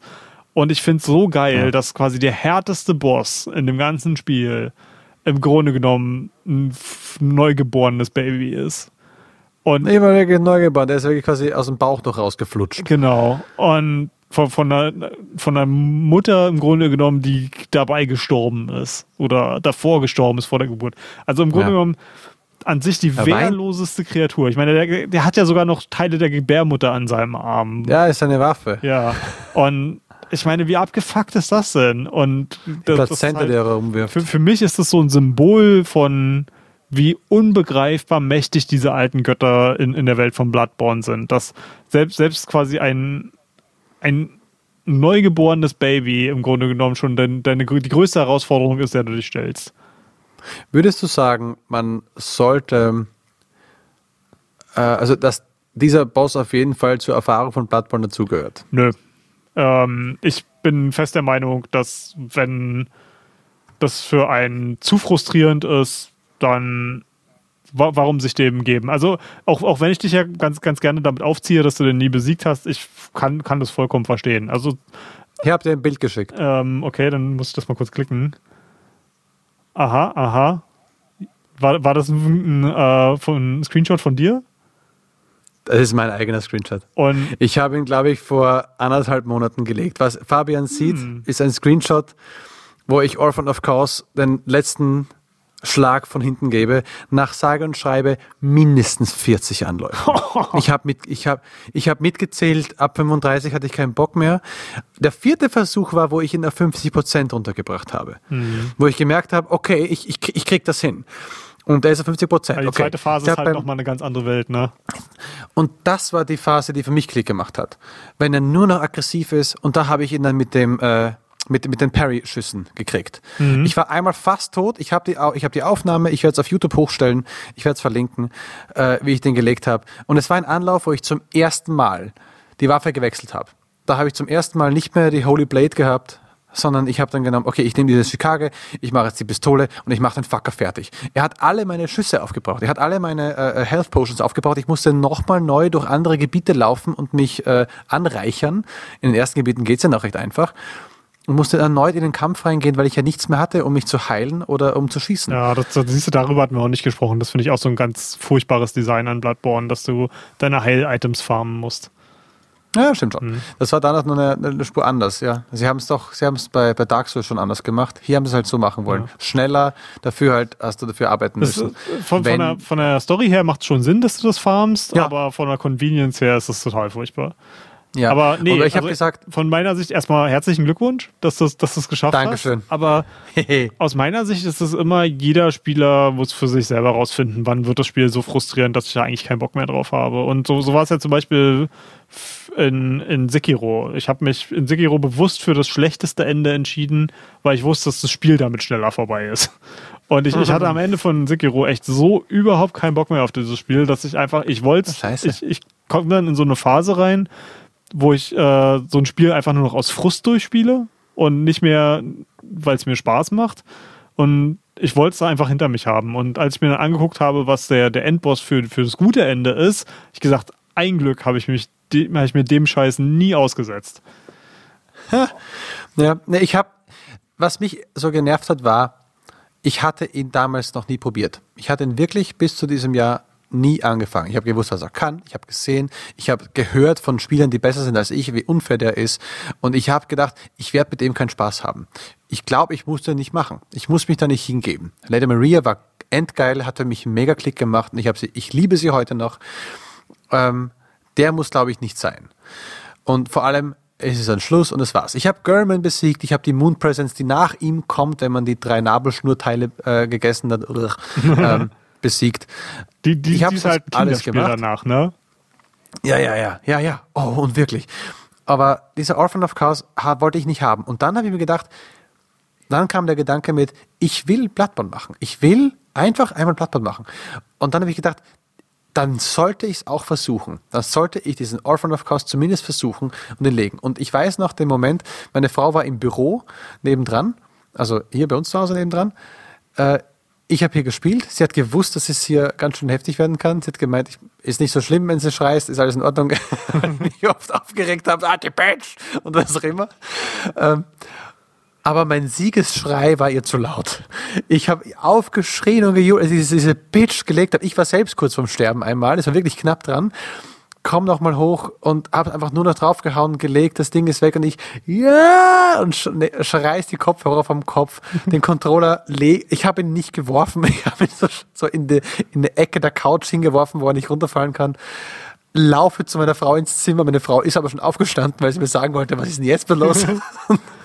Ja, ich, und das war der Moment, wo ich so happy war. Ich, ich finde es so geil, was, was für fantastische Momente ähm, diese, diese Spiele hervorrufen können. Ich hatte einen ähnlichen Moment bei Melania in, äh, dieses Jahr. Ähm, Blade of Mikela, Who Has Never Known Defeat. Ähm, ähm, ich habe, bevor ich die zum ersten Mal versucht habe, habe ich schon tausend Geschichten darüber gehört, wie hart die ist. Und mhm. ähm, ich hatte mir so viel Sorgen gemacht, äh, gerade mit meinem, meinem Vorwissen von Sekiro und dass ich gehört habe, dass sie noch so viel schwerer sein soll als die schwersten Bosse in Sekiro. Und ich habe mich nicht drauf gefreut, aber ich wollte Elden Ring einfach zu 100% gespielt haben. Und ähm, ich habe relativ schnell gemerkt, dass ihr Moveset relativ gut mit mir klickt. Und ähm, sie ist auch so, so ein Boss, die die Aggression total ähm, belohnt, weil sie ist ein Duell, ähnlich wie Maria zum Beispiel, und sie, sie nimmt Hitstun-Schaden. Und das ist im Grunde genommen oh. bei jedem Boss für mich ein riesengroßer Bonus, weil wenn, wenn der Boss, oh ja. der kann so aggressiv sein, wie er will. Solange ich mit meiner Aggression auch belohnt werde, äh, komme ich daran schon irgendwie vorbei. Und bei, bei ihr war es dann halt so, dass ich nach einer halben Stunde vielleicht so weit war, dass ich sie besiegt habe. Und ich konnte es kaum glauben, dass, dass es halt so eine relativ kurze Zeit gekostet hat, sie, sie zum ersten Mal zu legen. Und als ich sie dann, dann gekillt habe, das, das war so eine Euphorie und äh, Zuhörer können das nicht wissen. Anko sieht das äh, immer, wenn wir über Videocall sind. Äh, ich sitze hier unter meinem Hochbett und ich bin aufgesprungen, habe meine, meine Hände in die Höhe gerissen, mit meinen Fäusten nach oben gejubelt und mit voller Kraft in das Metallgestell von meinem Hochbett geschlagen. und meine Hände haben so wehgetan, aber nicht mal das konnte, konnte den Jubel unterdrücken, der, der in Drüben. mir aufgekommen ist. Und, und ich kenne kein anderes Spiel, was sowas in mir hervorrufen kann. Die, diese ja, das ist halt extreme dieses, dieses Balancing. Ja, dieses Balancing ist halt so extrem gut, dass, dass du zumeist, wenn du versagst, es nicht super mega unfair war. Dass es immer drum herum einen Weg gibt. Außer bei das habe ich auch schon gern. Oder halt, wenn ein Orphan of Course keine Stamina-Leiste hat, aber dass du eigentlich immer einen Weg drum herum kriegen kannst und sie immer austricksen kannst. Und auch, das ist auch das Beschissenste, dass du dann noch extra sauer bist, weil du genau weißt, du hast verkackt. Wir hatten das schon mal, das Thema, weiß ich ganz genau. Du hast verkackt, du hast den Schwung gesehen, du weißt, die Attacke geht nach rechts. Warum gehst du nach rechts? Du weißt, dass du diesen einen Schlag nicht hättest machen sollen, denn jetzt hast du keine Stamina zum Ausweichen. Komm, da kommt die Attacke, du bist tot, aber hast du gedacht, was passiert. Und das Ganze geht dir in den Kopf rein, denkst dir, das ist meine eigene Schuld. Das Game ist nicht geglitscht. Das Game hatte keinen Bug. Der Gegner hat nicht eine Attacke von dir einfach nicht gespürt und dann, dann auf dich draufgehauen, wo das Spiel unfair ist und das Spiel ist jetzt scheiße und jetzt kriege ich echt einen Frust, sondern man ist sauer. Man ist sauer, weil man es nicht besser hat, äh, hat machen können. Und man geht es nochmal an, weil es jetzt geht's besser. Und jetzt passiert bei der Scheiß nicht. Und dann legt man es vielleicht. Und das kann, wenn man das gut balanced und irgendwie schaffen es die From Software Leute fast immer, diese Balance so gut hinzukriegen, dass du dir selbst einen Arschtritt gibst, weil du sagst, Mann, das hätte echt nicht sein müssen. Warum hast du da dieses jenes gemacht? Du hast doch gesehen, was der Gegner macht. Und dann legst du Und dann bist du so happy, weil du genau weißt, du hast das, dich da reingeritten, du hast den Scheiß fabriziert, du bist jetzt zum 50. Mal gestorben, aber jetzt hast du es richtig gemacht. Und es ist so eine Freude, wie man es wie man's eigentlich nicht so leicht kriegen kann, weil da ist kein, Händ, kein, kein Händchenhalten dabei, äh, wo jemand sagt, du musst diese Zwischensequenz jetzt äh, gleich schaffen, du musst diesen Boss legen, also ist es jetzt ein bisschen einfach. Oh, du stirbst fast, Blood on Screen, so real. Also, erinnerst noch? ähm, und du heilst eh gleich wieder, weil du musst ja eigentlich gewinnen. Wir wollen, dass du gewinnst. Nein, wir wollen dir eine Challenge bieten. Und das musst du schaffen. Mhm. Das finde ich faszinierend. Ja. Ein, eine Sache, die ich noch ganz kurz, ähm, bevor wir zum Schluss kommen können, äh, worauf ich verweisen möchte, ist, du, du hattest mich ja kurz gefragt, ähm, ob, was, was ich, ob ich glaube, dass man das durchgespielt haben muss oder jeden Boss besiegt haben muss, um, um Bloodborne durchzuspielen. Und ich finde eine, eine Perspektive, die da unglaublich gut ist. Ähm, wir, wir haben ihn schon öfter mal hier erwähnt, den YouTuber Noah Catwell Gervais. Der hat äh, dieses Jahr zwei kolossale ähm, Videos und Essays über alle ja. Souls-Spiele und alle Nicht-Souls-From-Spiele seit, äh, seit Dark Souls gemacht. Also quasi ein, ein, großes Essay über Dark Souls 1, 2 und 3 und eins über ja. äh, Bloodborne, Sekiro und Elden Ring. Und er ist jemand, der ähm, laut eigener Aussage ein ähm, mechanisch nicht besonders guter Videospieler ist. Also sehr, sehr mittelmäßig, würde ich sagen. Ich würde ihn jetzt niemals als schlecht bezeichnen, weil ich sag mal, schlechte, schlechte Spieler sehen wir einfach im, im Internet nicht, weil das sind nicht die Leute, die YouTube-Videos oder machen oder auf Twitch streamen. Aber er ist halt wirklich sehr, sehr durchschnittlich auf ein bisschen Richtung schlecht. Und wenn ihr die Zeit und das Interesse habt, finde ich, ist es wahnsinnig cool, sich das mal anzugucken. Und natürlich die Englischkenntnis. Das ist ein amerikanischer YouTuber. Ähm, ja, und, die Links dazu findet ihr in den Show Notes. Ja, er, er, er, liefert eine extrem gute Perspektive auf diese Spiele, insbesondere Bloodborne. Ähm, wie ein Spieler, der, der einfach mechanisch nicht besonders versiert ist in diesen Spielen, trotzdem enorm viel mitnehmen kann und enorm großen Spaß an diesen Spielen haben kann. Und das kann ich echt nur jedem wärmstens ans Herz legen. Diese Spiele brauchen Bloodborne, aber auch alle anderen From-Spiele brauchen ein bisschen, um reinzukommen. Es ist ab, ich, ich kann dem Neuling nicht empfehlen, das, was ich mache, die, die immer blind zu spielen. Das kann ich machen, weil ich schon so viele davon gespielt habe und die Sprache davon spreche. Aber wenn man das neu macht, guckt euch Videos im Internet an, wie man, wie man schnell einen starken Bild macht. Äh, holt euch Hilfe im Koop. Selbst bei alten Souls-Spielen gibt es immer noch eine, eine Community, die, die Neulingen helfen möchte. Und das ist absolut keine Schande dabei, an andere Leute um Hilfe zu fragen. Dafür sind diese Mechaniken da. Ja, und auch Noah hat ähm, Orphan of Cars gelegt und er hat äh, gleich gesagt, er hat es mit äh, kurz probiert, es war ein bisschen schwer, deswegen hat er sich Online-Hilfe dazu geholt. Es ist ein Feature, das man machen kann, warum soll er es nicht nutzen? Und er hatte mächtig Spaß damit. Und er hat es halt auch äh, damit geschafft. Er, er, fühlte sich nicht beraubt, einer Erfahrung beraubt, sondern er hat einen heftigen äh, Boss mit ein paar anderen Leuten gemacht und das hat ihm Spaß gemacht. Und das fand ich auch ein sehr, ich glaube, ein aufmunterndes Gefühl zu sagen, ja, im Notfall mache ich das. Ja. Und es, es, gibt so ein paar ganz wenige, aber leider ein bisschen laute Gatekeeper in, in der Souls-Community, die über die Erfahrung von anderen ähm, richten. Und ich sag mal, die, die meisten Argumente um, um die Schwierigkeit von, von diesen Spielen kann man getrost ignorieren. Äh, da sind auch unter anderem nuancierte Sachen dabei. Aber alles in allem, die Spiele wollen von euch durchgespielt werden. Und ihr, ihr seid nicht allein. Weil das, es gibt eine großartige Community daraus, da draußen, die, die bereit ist, jedem weiterzuhelfen. Und ja, da, damit würde ich äh, unseren Bloodborne-Podcast äh, beenden. Anko kann sich jetzt äh, seinen kurzen hinterkippen, um, um zu feiern. Oh yeah. Und was ihr in der Zeit machen könnt, ist, ihr könnt uns gerne auf diversen Plattformen äh, gute Bewertungen hinterlassen. Darüber freuen wir uns total. Äh, gerne auch mit einem Review. Das, sowas lesen wir ganz besonders gerne. Und wenn ihr uns direkter kontaktieren wollt, dann könnt ihr das auf unserem Discord-Kanal machen. Den findet ihr einen Link dazu in unseren Show Notes. Ansonsten mhm. ist Anko unter da Anko auf Twitter. Ich bin unter goodgame2go auf Twitter. Und unsere Episoden kriegt ihr wie immer in eurem Podcast-Feed oder unter goodgame2go.com. Jawohl. Anko, was, wow, was, was, was sollen wir beim nächsten Mal machen? Wollen wir unsere Wohlfühlspiele zum nächsten Mal machen?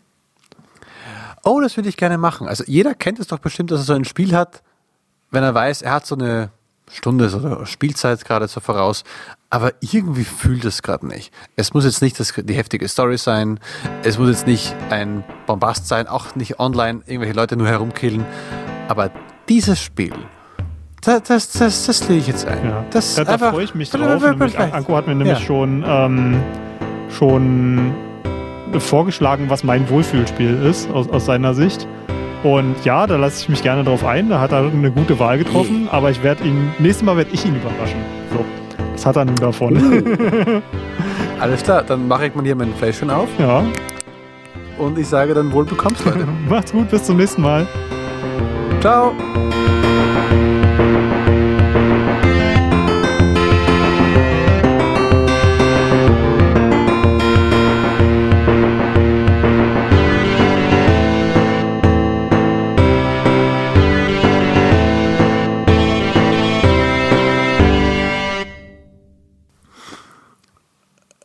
Wir machen hier kurz eine Pause rein, damit wir da weitermachen können.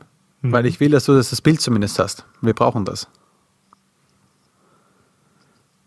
So. Kannst du mir das äh, nicht als Screenshot schicken?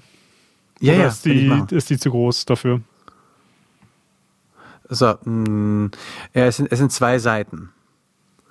So, aber ich kann es dir normal schicken. Mann, ich, dir gedacht, ich, ich dachte, ich schick's dir einfach als Excel-Datei. Deswegen macht man sowas äh, in Google Docs, Fuck. wenn man das weiter, wenn man das teilen möchte. So, okay, dann mache ich einmal, warte mal, kann ich nicht einfach F, ne, F11 brauche ich nicht.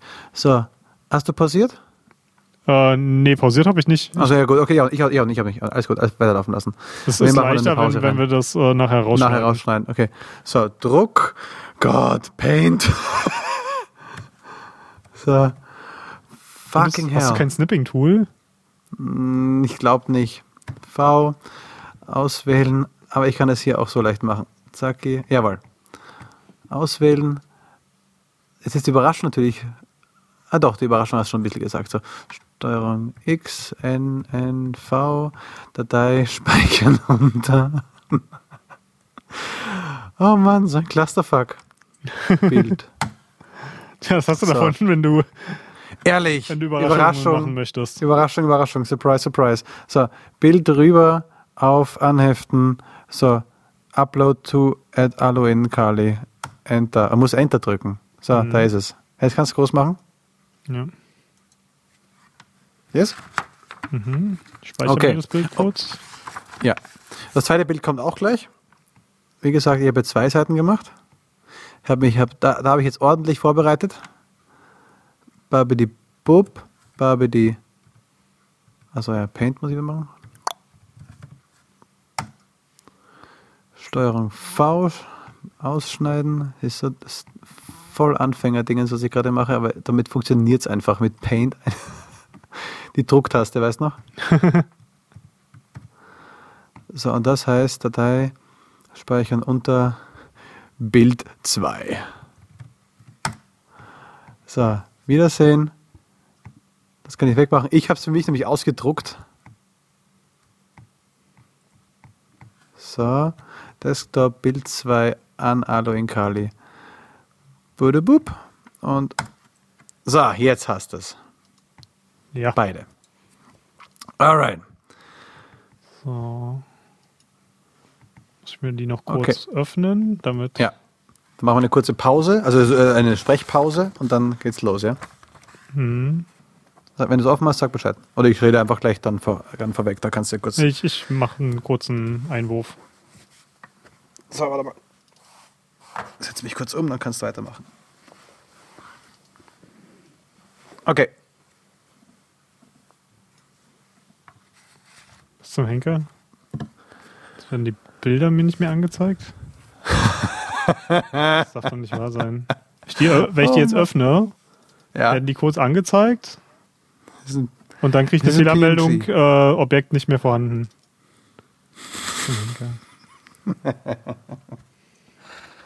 Okay, versuchen.